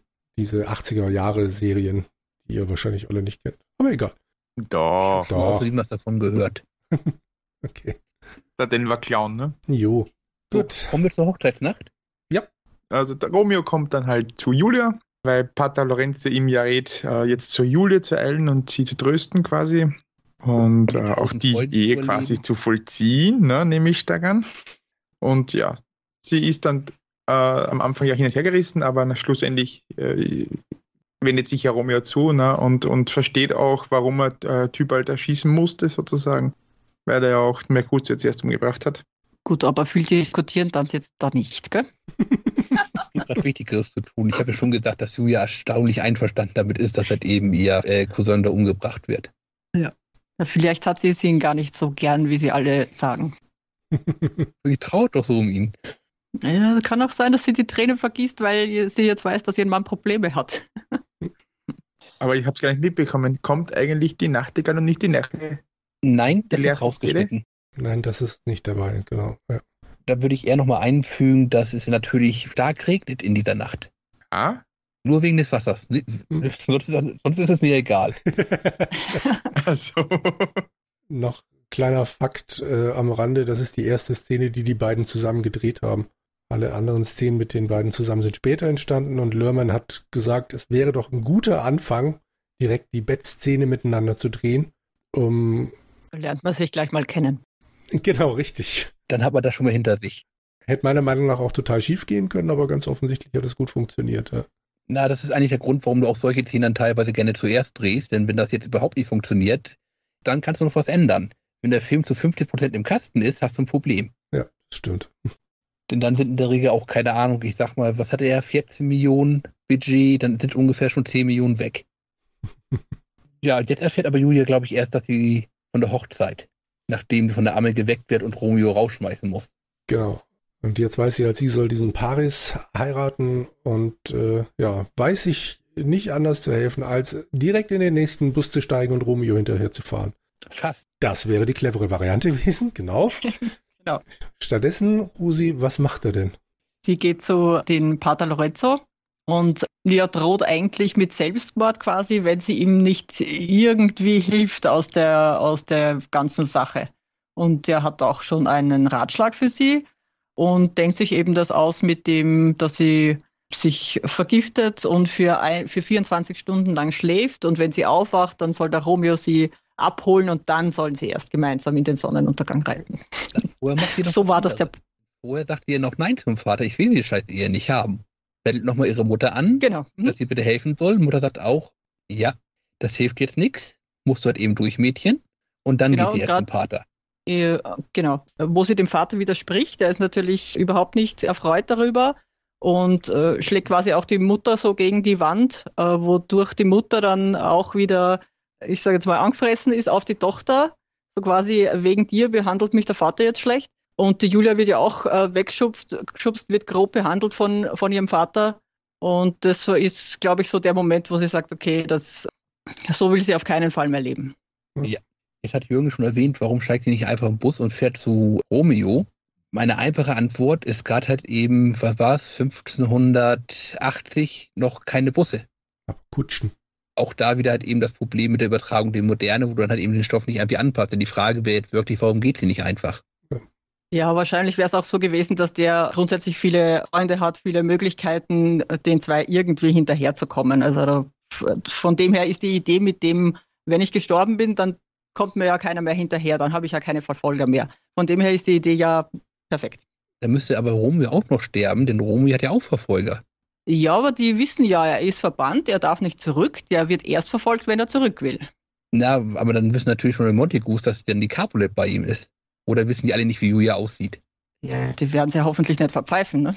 Ich bin mir nicht sicher, ob das sein Vater so witzig findet, dass er mit einer Capulet zusammen ist. Ein Problem nach dem anderen. Außerdem. Ich glaube, wir müssen das alles neu verfilmen. genau. Außerdem wird äh, Julia ja angedroht, enterbt zu werden. Das war durchaus wichtig, war, ne? Also ja nicht nur enterbt, sondern, sondern direkt rausgeschmissen zu werden. Ja, quasi da wird, wird sie enterbt, na, mittellos und äh, rausgeschmissen werden, aber im 15. Jahrhundert wäre sie quasi. Dachte nicht, dachte nicht so etwas, dass er, sogar dann noch, dass er die halt eben sonst in der Straße sterben lässt, der Vater? Moment, Andreas spult kurz vor. Aber ja, irgendwas in die Richtung wird sein, ja. Ähm, ich, ich, ich hatte jetzt die ja, ich glaube, sowas ähnliches sagt er nicht so verreck oder irgend sowas. Also dann, dann liegst du quasi in der Gosse, wenn du nicht das tust, was ich sage. Ne? Ja, also ich glaube, das kann man auf zwei Arten halt eben lesen. Einmal halt eben, das ist dann halt eben so, wenn du das machst, dann bist du halt eben hier draußen und stirbst halt eben in der Straße, als auch halt eben durchaus als Bedrohung. Also sagen wir so, dass sie nicht natürlicherweise in der Gosse stirbt. Mhm. Also so heftig hätte ich es jetzt nicht gesehen, dass sie jetzt droht, sie umzubringen. Jedenfalls nimmt sie diese Droge an sich legt sich auf ihr Bettchen, schluckt das Zeug und ist in fünf Sekunden wirkt das. Also sehr faszinierend, was so pflanzliche Stoffe, so gute Homöopathie anrichten kann. Genau. Was ich mich gefragt habe, ist, warum sie das, wenn das so schnell wirkt, ich, meine, ich gehe ja davon aus, dass der Pater Lorenzo das weiß. Wieso sie es da nicht erst mitten in der Nacht oder zumindest in, irgendwann in der Früh nimmt, dann haben sie noch ein bisschen länger Zeit, weil so schläft sie dann auch schon mal äh, zehn Stunden, bis mal wer kommt und sie weckt. Stimmt. Hm, schwierig. Ja. ja. Weiß man also spontan würde ich natürlich was mit Körperauskühlung überlegen, dass sie halt eben dann nicht zu warm wirkt. Das ist eine Idee, genau. Aber angeblich hat sie ja, produziert ja gar keine, gar keine Körperwärme mehr, wenn das nimmt. Also, hm. Jetzt haben wir natürlich das Problem, wie kriegt Romeo raus, dass Julia gar nicht tot ist? Pater Lorenzo will ihm Bescheid geben durch einen Boten, was natürlich heutzutage dann, weiß nicht, FedEx, was auch immer das UPS, ich weiß es nicht, wäre nur ein. Es ist FedEx, glaube ich, ja. ja was, es ist FedEx. Okay, die ein Brieflein dann da hinbringen wollen, aber das klassische Problem, Romeo steht hinter dem Wohnwagen und der Fahrer klopft natürlich nur einmal kurz an die Tür und macht dann diese berühmten Schildchen dran, hey, wir haben dich nicht äh, angetroffen und fährt wieder weg. Angeblich zweimal wird das versucht. Ich glaube, wir sehen es nur einmal im Film. Vielleicht hat er es beim ersten Mal gar nicht versucht. Man kennt diese Brüder ja. ja. Das zweite Mal ist dann, wenn der Balthasar kommt. Da versucht er die zweite Zustellung. Ja, da stimmt. fahren sie ja kurz mhm. vorher weg. Ja, stimmt, stimmt. Ja, da war der Priester, glaube ich, aber schon Julia. bei ihm und hat gesagt, hey Kinder, das macht mal. Und veranlasst das schon. Aber auch natürlich sehr clever, wo wird diese Karte, äh, wir haben sie leider verpasst, wo wird ihr, ihr Brief bei uns ab? Wo steckt man sowas immer so bei so einem Wohnwagentrailer hin? Natürlich unten an die Tür. Da kann sie leicht herunterfallen. Da kann man vor allem leicht überhaupt nicht sehen. Ja. ja immerhin, er hat einen Zettel geschrieben. Heutzutage ist das nicht mehr so. ich weiß nicht, was die Leute immer damit haben. Ich habe damit in der Regel gar keine Probleme. Ist ja immer da. Okay, ich lasse mir auch alles in den Laden schicken, ja? Gut, wir haben also folgende Situation. Julia schläft schon, naja, 15 Stunden, ist in diesem todesähnlichen Schlaf und Romeo weiß nicht, dass sie gar nicht tot ist. Wird von, wie hattest du gerade gesagt, Andreas? Ich habe den Namen vergessen. Balthasar. Balthasar. Balthasar abgeholt, genau. Fährt also wieder seine Verbannung zurück nach Verona Beach und äh, ja, geht dann in die Kirche. Ja, aber durch das eingebaute GPS bei Romeo weiß sofort die ganze Polizei, dass er da ist. Genau. Mhm. Kennst es doch von GTA, wenn du erstmal ein paar Sterne hast, dann verfolgt die Polizei dich immer. Stelle ich mich dann irgendwo auf einen Betonklotz irgendwo drauf, nehme eine Pistole und schieße die Polizisten ab, bis die Panzer kommen. Dann erreicht mich der Panzer nicht, dann schieße ich den Panzerfahrer und dann steige ich den Panzer ein. Okay. Oder muss ich warten, bis es mir langweilig wird? Ist mir eigentlich damals schon, aber nur gut. Rosi, wir hatten dich unterbrochen. Äh, ich wollte nur sagen, eigentlich verfolgen sie ja auch das äh, Auto von Balthasar. Da fragt man sich auch, warum überhaupt. Ne? Also. Hm. Na, es gibt ja sofort die, Ein GPS äh, die Einsprüche, dass Romeo wieder da ist. Die wissen also anscheinend irgendwie automatisch, dass Romeo sitzt im Auto von Balthasar. Ah, da haben sie schon so Gesichtserkennung haben die schon gehabt. GPS-Chip, sag ich dir. Ah, ja, ja. Sind ja auch irgendeiner Überführung, Tankstelle, wo er dann Romeo rauslässt in der Nähe der Kirche. Er fährt weiter, aber er, Romeo wird ja sofort wieder von einem Hubschrauber verfolgt. Er ist gechippt. Oder geimpft worden. Vielleicht sogar beides. Wahrscheinlich. hätte man vielleicht noch gleich so ein Stromding reinpacken sollen, um Leute zu schocken, dann, dann hätte er den anderen auch nicht umgebracht. Hm. Ah, das hat schon alles lange beendet. Immer wenn die sich umbringen wollen, so Elektroschock. okay. Andreas, wir sind jetzt dann in der Gruft der Capulets oder in der Kirche. Ich weiß es ehrlich gesagt nicht. Und jetzt kommen diese. Ich würde kurz einwerfen. Wir gehen da erstmal noch kurz zu der im Original ist es der Apotheker, hier ist es, glaube ich, eher der örtliche Drogendealer. Denn Romeo braucht natürlich noch sein Gift. Genau. Soll er sich noch vorher das Gift vom Apotheker oder dem Drogendealer und äh, stürmt dann los im, zur Gruft der Capulet, wo seine geliebte Holde Julia aufgebahrt ist. Und da sind dann diese unglaublich kitschigen, blauen, beleuchteten Kreuze auf dem Weg gerade zum Sarg. Und Romeo marschiert da langsam hin. Was ich sehr schön finde, die Kratzer, die er beim Kampf mit, mit Tybalt bekommen hat, sind schon ein wenig verheilt. Aber nicht ganz weg. Warum findest du das schön? Weil sie das mitdenken, dass, dass sie langsam verheilen und nicht einfach weg sind. Okay. Mir werden die noch zu stark verheilt, deswegen frage ich. Das sind ja quasi Monate her. Ne? Ja, es ist ja eigentlich auch, die Julia soll ja den Paris am nächsten Donnerstag und er sagt ja dann morgen heiraten. Das ist aber dann auch nicht morgen. Da ist ja auf jeden Fall dann noch ein Tag dazwischen. Ne? Na, in drei Tagen normalerweise. Ne? Und sie ziehen es dann einen Tag vor. Ja, also der Film hat ein paar kleine Probleme bei seinen zeitlichen Sprüngen. Da wird ja. halt eben dann auch mal ein bisschen wirr. Vor was ich mich am meisten fürchten würde bei der Szene, wo man Julia da auf dem Totenbett liegen sieht, ist, dass die Schleier zu brennen beginnen. Tausende Kerzen, so nah im Stoff. Einen unbewachten Raum. Ich hätte allerdings erstmal Angst, mhm. glaube ich, um die Pflanzen gehabt.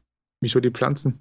Na, da sind ja auch lauter Blumen natürlich mit drin und auch teilweise relativ nah neben den Kerzen. So, ja, aber gleich neben dem, neben dem Altar, wo sie drauf liegt, stehen ja wirklich jede Menge Kerzen. Ja, ja, also die auch, aber wahrscheinlich wird sich der Stoff nicht irgendwie noch natürlich runterbiegen, die Blümchen aber schon. Aber ja, also Brandschutzverordnung wird hier nicht erfüllt. Nee, Weder beim einen noch beim anderen. Und natürlich kommt es, wie es kommen muss. Äh, er setzt sich zu Julia, und äh, redet nochmal mit ihr, küsst sie nochmal und sagt auch noch, oh, der, des, des, des Todes äh, blasser Schleier ist noch nicht über dich gekommen, na, und du schaust so schön aus wie, wie immer und, und so weiter. Und schon langsam fängt sie sich an zu regen, quasi die Fingerchen, da schaut er natürlich gerade nicht hin.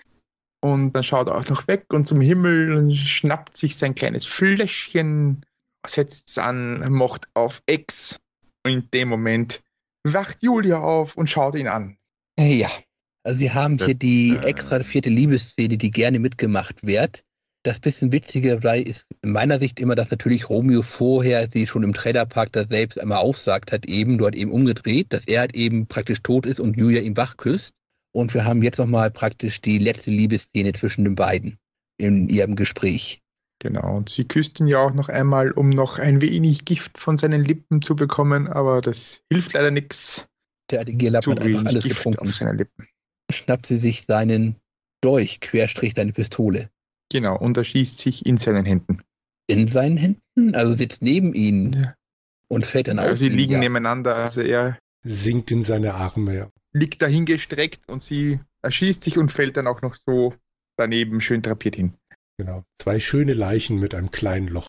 Und er bekommt noch ein paar kleine Blutspritze ab von ihrem Kopfschuss. Genau. In Wien hat man schon eine schöne Leiche. Genau.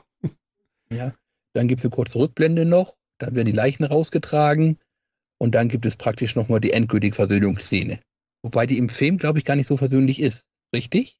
Ja, in der letzten Szene sieht man zumindest nicht, wie sich die zwei dann die Hand geben, aber ich glaube ganz am Anfang, da hat man ja diese Bildfetzen, da ist einmal dabei, wo man sieht, dass die zwei sich dann die Hand schütteln, nicht? also die zwei Väter. Ja, also wir das haben. Das ist aber ganz am Schluss dann nicht. Ja, wir haben jetzt hauptsächlich noch halt eben von dem Police Cap Prinz die Ansprache. Genau, alle wurden bestraft dass eben jeder da jetzt verloren hat und eigentlich keine Gewinner davon gibt. Und alles nur wegen der unnötigen Fehde zwischen den beiden Häusern. Ne? Ja, wobei dann nochmal der letzte Teil von diesem Epilog dann nochmal halt eben wieder von der Nachrichterin nochmal gesagt wird. Genau, und dann der, der altmodische Fernseher dann quasi wieder ins Off verschwindet und eben eine größere Tragödie gab es nirgendwo als wie von Julia und ihrem Romeo. Und dann geht's ja. Startet jetzt draußen und fertig. Und dann gibt es natürlich noch den Abspann. Ich weiß nicht, guckt euch Abspänne an? Meistens nicht. Also bei dem Film haben wir jetzt nicht geschaut. Hm? Also er macht zwei Dinge, die ich ein bisschen interessant finde. Das gotische Kreuz hat, hatten wir schon, aber er macht zum Beispiel einmal die Hauptfiguren alle einmal in alphabetischer Reihenfolge und dann kommt noch einmal alle Figuren in der Auftragsreihenfolge am Ende. Das finde ich immer ganz nett, das macht es mir relativ einfach, Leute zuzuordnen. Aber dann brauchen wir darüber keine großen Worte zu verlieren. Ich habe es auf jeden Fall nicht gesehen. Was ich grundsätzlich am Ende schön finde, wir sind jetzt relativ wenig auf die Musik des Films bisher eingegangen, aber das Ende hat ewig lang keine. Also diese komplette Szene in der Kirche, soweit ich mich erinnere, funktioniert wirklich nur mit den paar kleinen Umgebungsgeräuschen, die dann halt da nachhallen äh, oder halt den Dialogen beziehungsweise Monologen, die sie halten, wenn gerade der andere mal wieder scheintot oder tot ist. Und das wirkt halt umso mehr, weil der Film eine wahnsinnige Menge an Musik sonst hat. Dieses ruhige, stille, langsame Ende. Du hast ja vorhin gesagt, John, dass der Film für damalige Verhältnisse schnell geschnitten ist. Aber hier wird das dann doch ein bisschen auch runtergefahren. Der badet in diesem Kitsch und auch in ein paar längeren ähm, Einstellungen, wo du halt auch wirklich sehen kannst, dass die zwei Schauspielern konnten oder können und vielleicht übertriebene Emotionen darstellen, aber du leidest da richtig mit. Also ich habe da richtig mitgelitten. Genau, also gerade wenn die zwei Liebenden, also Romeo und Julia, immer beieinander sind, dann hat man eigentlich immer sehr ruhige Kameraführungen auch. Und äh, die Musik ist dementsprechend auch angepasst, also mehr so theatralische, ruhige Liebeslieder und so weiter. Und sonst ist im Film eigentlich sehr viel ich sage jetzt ein bisschen so äh, Chaosmusik auch zeitweise, so, so Pop, äh, Alternative Rock und ich sage mal zu der Zeit eben populäre Musik, die durch diesen Film auch erst bekannter geworden ist. In den kleineren Stücken, aber halt natürlich auch die typischen Stücke, also die damals schon relativ bekannt waren, teilweise Odis und diese Besri mit Küssi, also dem Liebesthema von Romeo und Julia, die schien damals, glaube ich, anscheinend schon ein Star zu sein. Der Name sagte ihm überhaupt nichts. Das war damals ihre große Zeit, aber ging direkt danach dann auch wieder, zumindest in meiner Wahrnehmung, wieder runter. Die hatte so zwei, drei Jahre, wo sie echt gut dabei war und dann, ja, hat sie das hier quasi mitgenommen. Deshalb kennt man sie heute noch. Genau, aber so zum Beispiel äh, von Radiohead ist es, glaube ich, eher äh, ziemlich der Anfang gewesen von, von der Karriere. Ja. Und das Stück, das da drin vorkommt, dieses Talkshow-Host, war, glaube ich, sogar eine B-Seite einer Single. Also wollte Bas Luhrmann dann wohl speziell dieses Stück haben und sie haben dann noch was geschrieben. Ich habe jetzt vergessen, wie es hieß. End Music for a Film nennen sie es, glaube ich. Das ist im Soundtrack auch ja. gar nicht drauf. Und sie selber haben dann irgendwann mal später gesagt, dass dieses Stück quasi so ihr Beginn war, was dann später zu OK Computer geführt hat. Also das ist Exit Music for a Film, so heißt's. Und äh, dass sie da halt angefangen haben, so, so ein bisschen experimenteller zu werden. Was mich jetzt gerade kurz gewundert hat, Radiohead war doch schon Mitte der 80er gegründet. Anfang der 90er mit den ersten Erfolgen und der Film kam 96 raus, 97. Hm. 96 USA, ja, 97 war in Deutschland erst. Ja. Uh, ich weiß nicht, wann sie gegründet wurden, aber Creep und äh, die, die Platte dazu, The Bands, das war 95. Und I'm a Creep ist auch, ich weiß, da draußen sind viele Radiohead-Fans, die mich jetzt hassen werden. Für mich das mit Abstand beste Stück von Radiohead. Danach würden sie mir irgendwann zu kompliziert und zu schwierig. Und ja, also diese große Phase mit dem äh, Okay Computer und Kid A und wie die Sachen alle heißen, das kam alles erst später. Okay, ich hätte halt gedacht, dass sie schon eher in den frühen 90ern eine große Nummer waren. Aber das kann auch wieder nur an mir liegen. Wie, wie gesagt, ich kenne jetzt Creep als, als ersten großen Hit und das war entweder Ende 94 oder 95, like that. Ja, so, aber ich habe in der Tat ein Problem mit der Musik. Und Warum? zwar ist es relativ simpel. Wir reden, hier trifft halt eben dann, sagen wir mal, die teilweise Populärmusik auf leider einen der größten Lyriker seiner, äh, bis heute praktisch. Und da verliert diese, gerade die Songs halt eben, die einen Text mit dabei haben, wirken für mich immer unheimlich fremd in diesem Film. Das Einzige, was für mich noch schlimmer ist. Mit der Popkultur, äh, wie die sie dargestellt wird mit den Hawaii-Händen und, und dem Autos und so, finde ich, passt es zu der Zeit. Es passt zu der Zeit, das ist richtig. Das Problem ist halt eben, du redest praktisch jetzt von gesungener Lyrik zur gesprochener Lyrik und darin ist halt eben Shakespeare einfach genial.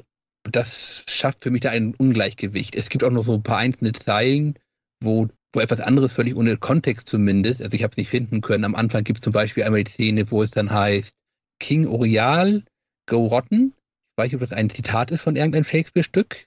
Ich kenne es nicht, ich habe es auch nicht gefunden. Das ist das Einzige, was für mich dann noch fremder aber wirkt.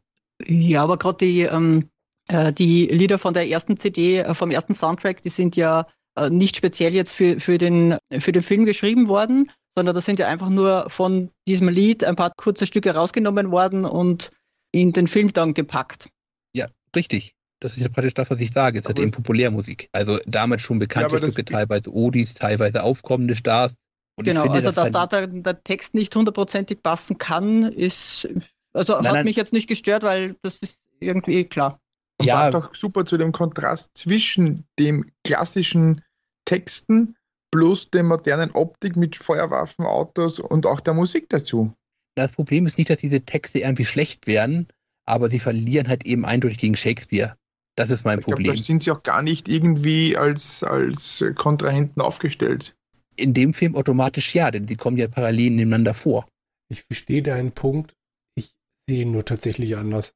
Oder, also, ich verstehe, was du meinst. Und das ist aber tatsächlich eine der wenigen Gelegenheiten in diesem Film, wo mir die Texte von den Liedern völlig wurscht sind.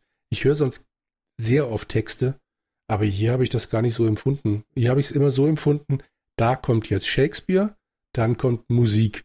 Und du hast das äh, Kissing You, also dieses Liebesthema da angesprochen. Was die da singt, ist mir wurscht. Da habe ich nicht hingehört.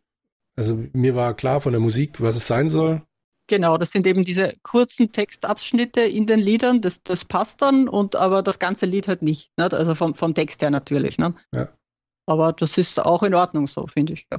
Aber wir verstehen deinen Punkt. Ja. Udi, Genau. Ich will, ich will, auch nur verstanden werden. Damit bin ich schon zufrieden. Was, dann verstehen wir uns alle. ja. Du hast schon gesagt, Rosi, es gab den ersten Soundtrack und sie haben dann später tatsächlich noch einen zweiten nachgeschoben. Genau, der zweite Soundtrack ist dann eben, da geht es dann eher um die Lieder, die sie dann äh, selber komponiert haben, was äh, meistens dann eben ohne Text auch ist oder genau, was sie dann einfach noch hinzugefügt haben. Nicht? Also nicht nur diese Populärlieder, die man auch im Radio hört, sondern alles noch drumherum. Das ist dann noch auf der zweiten CD drauf.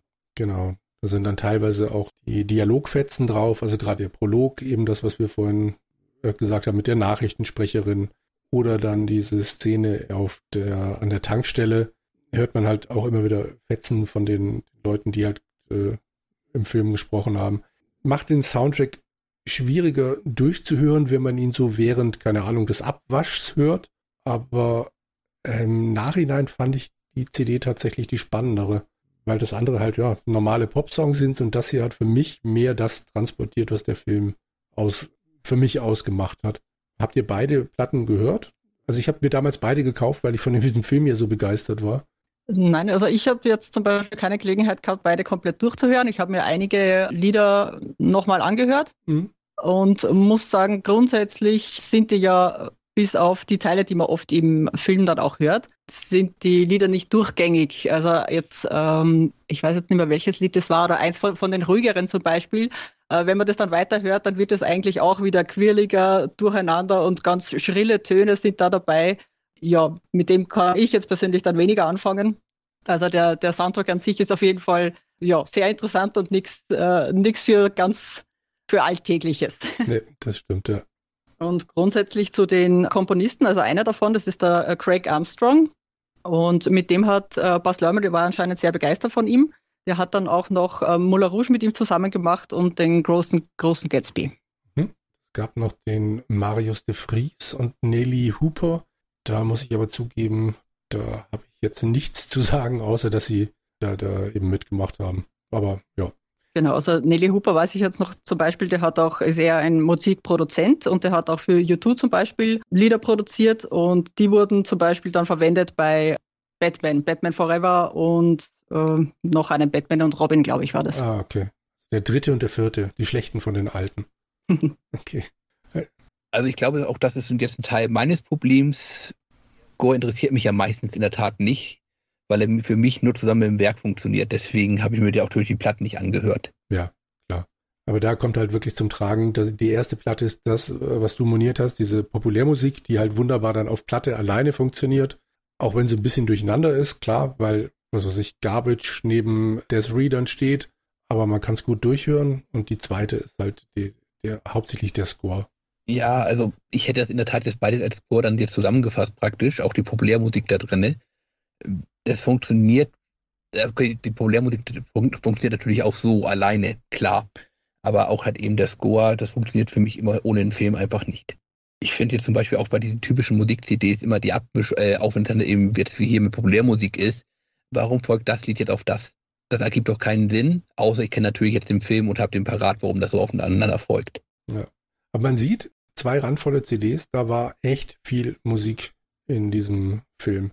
Vor allem, wenn man bedenkt, dass es ja angeblich der mittlere Teil dieser Trilogie war, der sich um die Sprache drehen sollte. Was er tut, aber nichtsdestotrotz hat Bas Lerman ganz offensichtlich hier immer noch die Musik als verbindendes Element gebraucht. Vielleicht um die, die ganzen Streichungen zu übertünchen. Aber ja, wie auch immer. Der Film war, glaube ich, erfolgreich. Ich habe jetzt gerade gar, hat einer von euch das Budget gerade parat? Der war, glaube ich, natürlich um einiges glaube, was bei 13 Millionen haben wir, glaube ich, vorher schon gesagt. Ja, stimmt. Und irgendwie 150 oder sowas. Also der hat einiges eingespielt. War erfolgreich, würde ich sagen. Im Verhältnis wahrscheinlich nicht so erfolgreich wie der Strictly Ballroom, weil er natürlich viel, viel mehr gekostet hat, aber hat, glaube ich, ganz gut funktioniert. Würde ich jetzt auch beim zickten Mal Wiedersehen sagen. Wie habt ihr ihn denn jetzt empfunden? Also ich finde, das ist grundsätzlich ein Film, den entweder stellt man sich darauf ein, man mag dann dieses wilde, schrille, schnelle Hin und Her, wie es da so am Anfang gleich losgeht. Wenn man sich darauf einstellen kann und äh, dann auch sich ein bisschen an die Sprache gewöhnt hat, dann mag man den auf jeden Fall. Und es gibt aber sicher auch genug Leute, die sagen, na, das ist mir zu, zu turbulent, zu, äh, sagt für mich nichts aus. Also das ist auch so äh, zweischneidiges Schwert. Also entweder hat man ihn richtig gern oder gar nicht. Genau. Andreas? Mir persönlich gefällt er sehr gut. Ich mag, ich mochte ihn damals sehr gern. Ich mag auch Claire Danes gerne. und ich fand die Kombination also von der alten Sprache mit, mit dieser überbordenden 90er Jahre Buntheit und Schrillheit einfach toll. Gefällt mir auch heute immer noch sehr gut. Mit äh, manchen Szenen kommen wir einfach mit dem Regisseur, diese, diese teilweise kurzen Zeitrafferaufnahmen, die man da immer wieder drin hat, wo ihm was reingeschnitten wird und dann geht ist, ist immer am Anfang ein wenig gewöhnungsbedürftig, aber dann mit der Zeit gefällt mir super. Und Bruder Gilbert als Pater Lorenzo ist mhm. einfach toll. Jürgen, sag du mal erst. Ich zuerst, okay. Ähm, ich habe es in der Vorgängerfolge, glaube ich, erwähnt, dass das ja der einzige Film ist, den ich dreimal im Kino gesehen habe. Und äh, also ich habe keinen viermal gesehen. Das hier ist also der Film, in dem ich am häufigsten im Kino war. Ich habe ihn mit drei verschiedenen Frauen gesehen innerhalb von zwei Wochen oder drei Wochen. Wahrscheinlich. Also, Alibi halber. Äh, wahrscheinlich, nee. Also beim ersten Mal hat mich eine Freundin reingeschleppt, die, und ich so, äh, Romeo und Julia und das Plakat sieht schon so doof aus. Und ich war halt komplett drin in diesem Film. Ich habe dieses, ich kam da raus, ein Rausch der Farben und wollte ihn halt direkt nochmal gucken, habe dann andere Leute angesprochen und gesagt, den musst du sehen, den musst du sehen. Und dann bin ich ihm nochmal rein. Und das ist bis heute so geblieben. Also ich kann nicht sagen, warum diese Mischung bei mir funktioniert, aber Bas Lerman hat da komplett einen Punkt bei mir getroffen. Das funktioniert für mich. John, wie sieht's bei dir aus? Ich möchte mir ein paar Worte leihen und zwar möchte ich einmal Roger Ebert zitieren. Ich habe King Lear als Samurai-Drama und Macbeth als eine Mafia-Geschichte gesehen und zwei verschiedene Romeo und Julias über ethnische Schwierigkeiten in Manhattan. Er redet da von der West Side Story und von China Girl. Aber ich habe noch nie etwas gesehen, was auch nur annähernd so durcheinander gekommen wäre, wie die neue Punk-Version von Romeo und Julia Shakespeares Tragödie anrichtet. Also es hat ihm nicht so gut gefallen. Also er hat ihn dann hinter zwei von vier Sternen gegeben. Ich finde den Film ehrlich gesagt nur okay. Er gefällt mir weniger Strictly Ballroom. Er ist nicht so schlimm, wie ich in Erinnerung hatte. Aber was ich diesem Film eindeutig mitgeben muss, ist, dass er popkulturell durchaus bedeutsam war. Ich erinnere mich noch in der Tat an Ende der 90er, als verschiedene Damen immer meinten, Engelflüge tragen zu müssen. ich erinnere mich, wie auf überall auf einmal alles mit blauen Neonröhren verziert werden musste. Ich weiß nicht, ob das bei den Autos erst später kam, durch irgendein Rennspiel. Wie hieß das nochmal? Fast in the Furious und dann. Nein, nein. Davor noch. Need for Speed Underground Need, kam dann. Need for Speed Underground wann das kam. Das weiß ich jetzt in der Tat nicht. Treffen für mich einfach, also die Modernisierung verstehe ich großteilig. Halt eben Pistolen, es gibt halt eben dann keine Schilde mehr. Gut, es ist alles bunt, es soll aufgedreht sein, es soll schnell geschnitten sein. Äh, man sagt auch gern halt eben Shakespeare halt eben für die MTV-Generation. Da ist es wahrscheinlich durchaus gelungen, aber es gefällt mir einfach nicht. Das ist mir vielleicht einfach zu jung und zu wild für mich alten Sack. Das ist wahrscheinlich wie bei jedem anderen Lerman auch, wenn du nicht davon gepackt wirst, dann kann das nicht klappen. Klar, ich verstehe, was du meinst. Angeblich hat er das auch so überdreht haben wollen, um zu beweisen, dass man es machen kann und äh, es trotzdem Shakespeare bleibt, aber pff, ja, kann man im Nachhinein natürlich immer behaupten. Grundsätzlich war vielleicht auch der Gedanke der, dass er Shakespeare an sich äh, auch den Menschen ein bisschen zugänglich macht, die vielleicht noch nie von ihm gehört haben, nie was gelesen haben oder auch vorher noch nie keine andere Verfilmung oder sonst irgendwas ähm, damit zu tun hatten, dass die sich denken, hey, das ist eigentlich irgendwie ganz interessant, jetzt will ich, jetzt will ich mal mehr wissen, ne? kann ja auch sein. Ja. ja, das ist aber ungefähr so, als ob ich jemand die Kinderbuchversion geben würde. Ja, kann doch klappen. Ja. Wirklich, also ich habe auch verschiedene Aussagen gefunden, dass dieser Film gerne von Englischlehrern eingesetzt wird, hat eben genau dafür, um ihren Schülern das näher zu bringen. Ja. Genau, das ist ja dann schon wieder perfekt quasi, ne? Also wenn es schon mal weiter transportiert wird, dass, wie man Shakespeare auch interpretieren kann, dass es nicht irgendein alter Mann war, der, der da vor 500 Jahren irgendeinen Blödsinn verzapft hat, sondern dass das noch immer jetzt hier auch so passieren kann, solche Liebestragödien, dass man sich aus was auch immer Grund, der Grund dann ist, dass man sich eben nicht treffen kann, dass man, dass nicht alles funktioniert. Und dass Shakespeare immer noch aktuell sein kann. Genau. Oder nehmen die Szene bei Club der Toten Dichter, wenn Robin Williams als Lehrer dann halt anfängt, Shakespeare durchzunehmen und alle erstmal so, äh, und er halt dann auch anfängt, ja, aber ich stelle dir jetzt mal vor, Marlon Brando würde diese Szene sprechen. Und das ist ja hier dasselbe, nur noch einen Ticken weiter gedreht. Du musst die Kinder abholen. Hm, ich habe, glaube ich, eben gerade schon China Girl erwähnt von 1987. Das ist eine moderne Verfilmung, also Anführungszeichen. Der Film ist jetzt natürlich nochmal zehn Jahre später, ja klar. Ihr habt, glaube ich, auch Film? gesagt, China Girl. Kenne ich nicht. Na, kenne ich auch. Okay. Äh, ich hatte ihn gerade in der Kritik erwähnt, hat eben Romeo und Julia mit ethischen Schwierigkeiten in Manhattan. Ja, das hattest du erwähnt, aber da habe ich schon gedacht, den kenne ich nicht. Genau. Ich dachte nur, ich könnte drüber locker hinwegspielen, aber wenn du jetzt nochmal mit dem Film kommst, muss ich es ja. leider zugeben. Ich kenne von David Bowie China Girl. Hat das damit irgendwas zu tun? Hm, war das für Musik? Ich will es nicht ausschließen. Weiß ich nicht, war 85, 86. Also könnte natürlich sein. Habe ich hier irgendwo kurz eine Musikliste? Nee, ich habe leider keine, gar keine Musikliste. Gut, das reichen wir nach. Okay, äh, es ist egal. Strictly Ballroom gefiel mir deutlich besser. Also es ist auch nicht nur, weil ich einfach Lürman-Filme nicht nahe. Ich finde in der Tat der große Gatsby sogar ganz fantastisch. Fantastisch. Nicht so nuscheln. Aber wie gesagt, also ich weiß, ich habe, glaube ich, den Film das erste Mal irgendwann in den 2000ern gesehen und dachte mir, was ist das für eine hochgestochene Scheiße. Da hat doch so jemand nur wieder Kunst gemacht, um Kunst zu machen. Und dagegen habe ich schon deutlich gesteigert, dass ich den Film immer noch okay finde. Ja, das stimmt. Du bist älter, älter reifer, weicher. Wahrscheinlich gerade weicher. jo. Haben wir sonst noch irgendwas Schönes?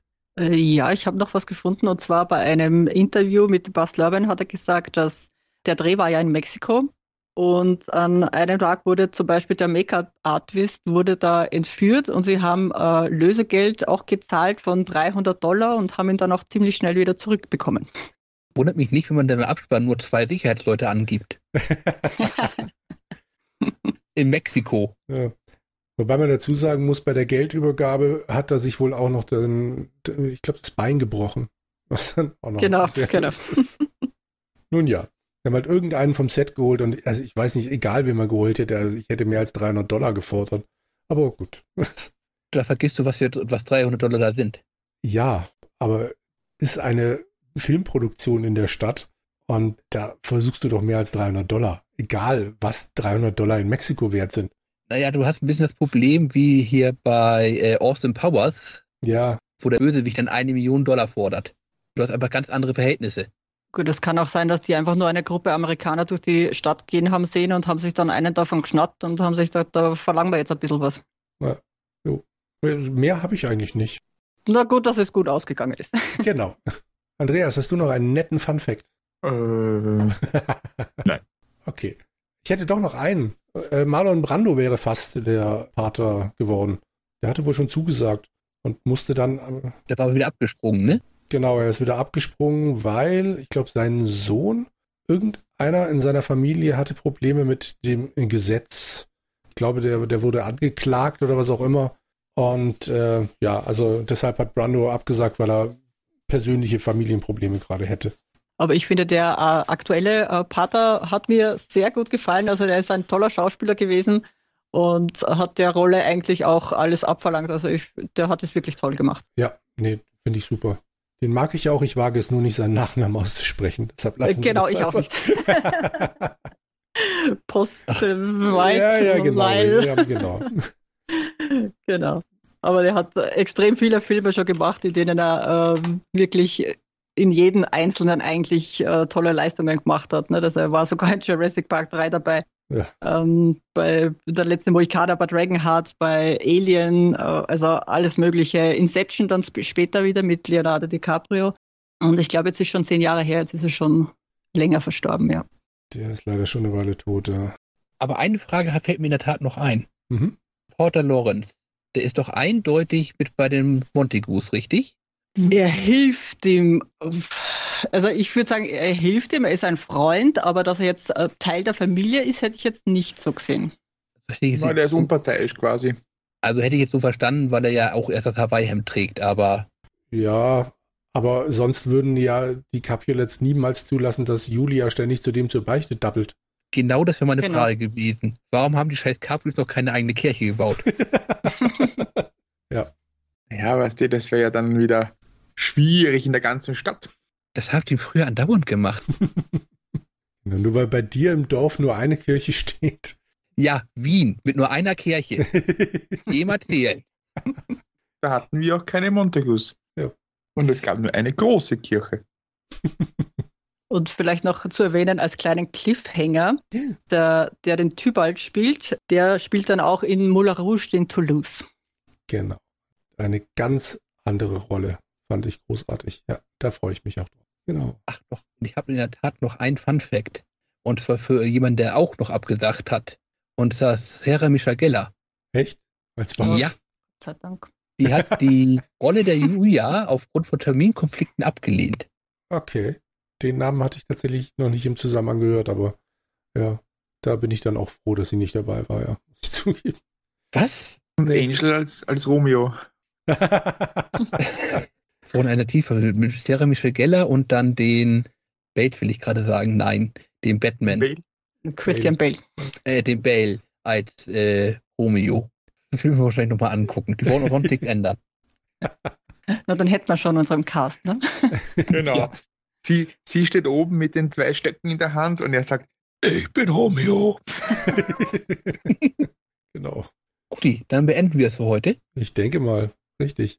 Wir haben den Film, glaube ich, ganz gut auseinandergenommen. Nicht immer in der richtigen Reihenfolge, gebe ich zu. Ich bin da ein bisschen vorne weggeritten, tut mir leid. Aber ich glaube, wir haben ihn ganz gut festgenagelt gekriegt. Ich hoffe, ihr da draußen habt auch so ein bisschen Gefühl dafür bekommen, dass drei Leute den Film wirklich gut finden. Habt eine Meinung gehört, die ihn so okay findet. Aber bedenkt, das ist ein hartherziger alter Mann. Und gebt dem Film doch selber mal eine Chance, falls ihr ihn noch nicht gesehen haben solltet. Seegegerbt, gell? genau. Ja, und ich freue mich schon auf den nächsten Film dann, ne? Moulin Rouge, den ich noch nie am Stück ganz durchgesehen habe. Bitte? Da wird's Zeit. okay. Also ich habe ihn, glaube ich, einmal auf Deutsch gesehen, aber ich werde ihn mir jetzt auch dementsprechend mal auf Englisch ansehen. Und ja. wenn ich das richtig beim letzten Mal verstanden habe, Jürgen genauso. Genau, richtig. Schon frei, dass ich mich das nächste Mal dabei haben wollte. Das werden wir noch sehen. das überlegen wir noch. Ja, du guckst ihn dir Den Film so schlecht zu reden, schaffst du eh nicht.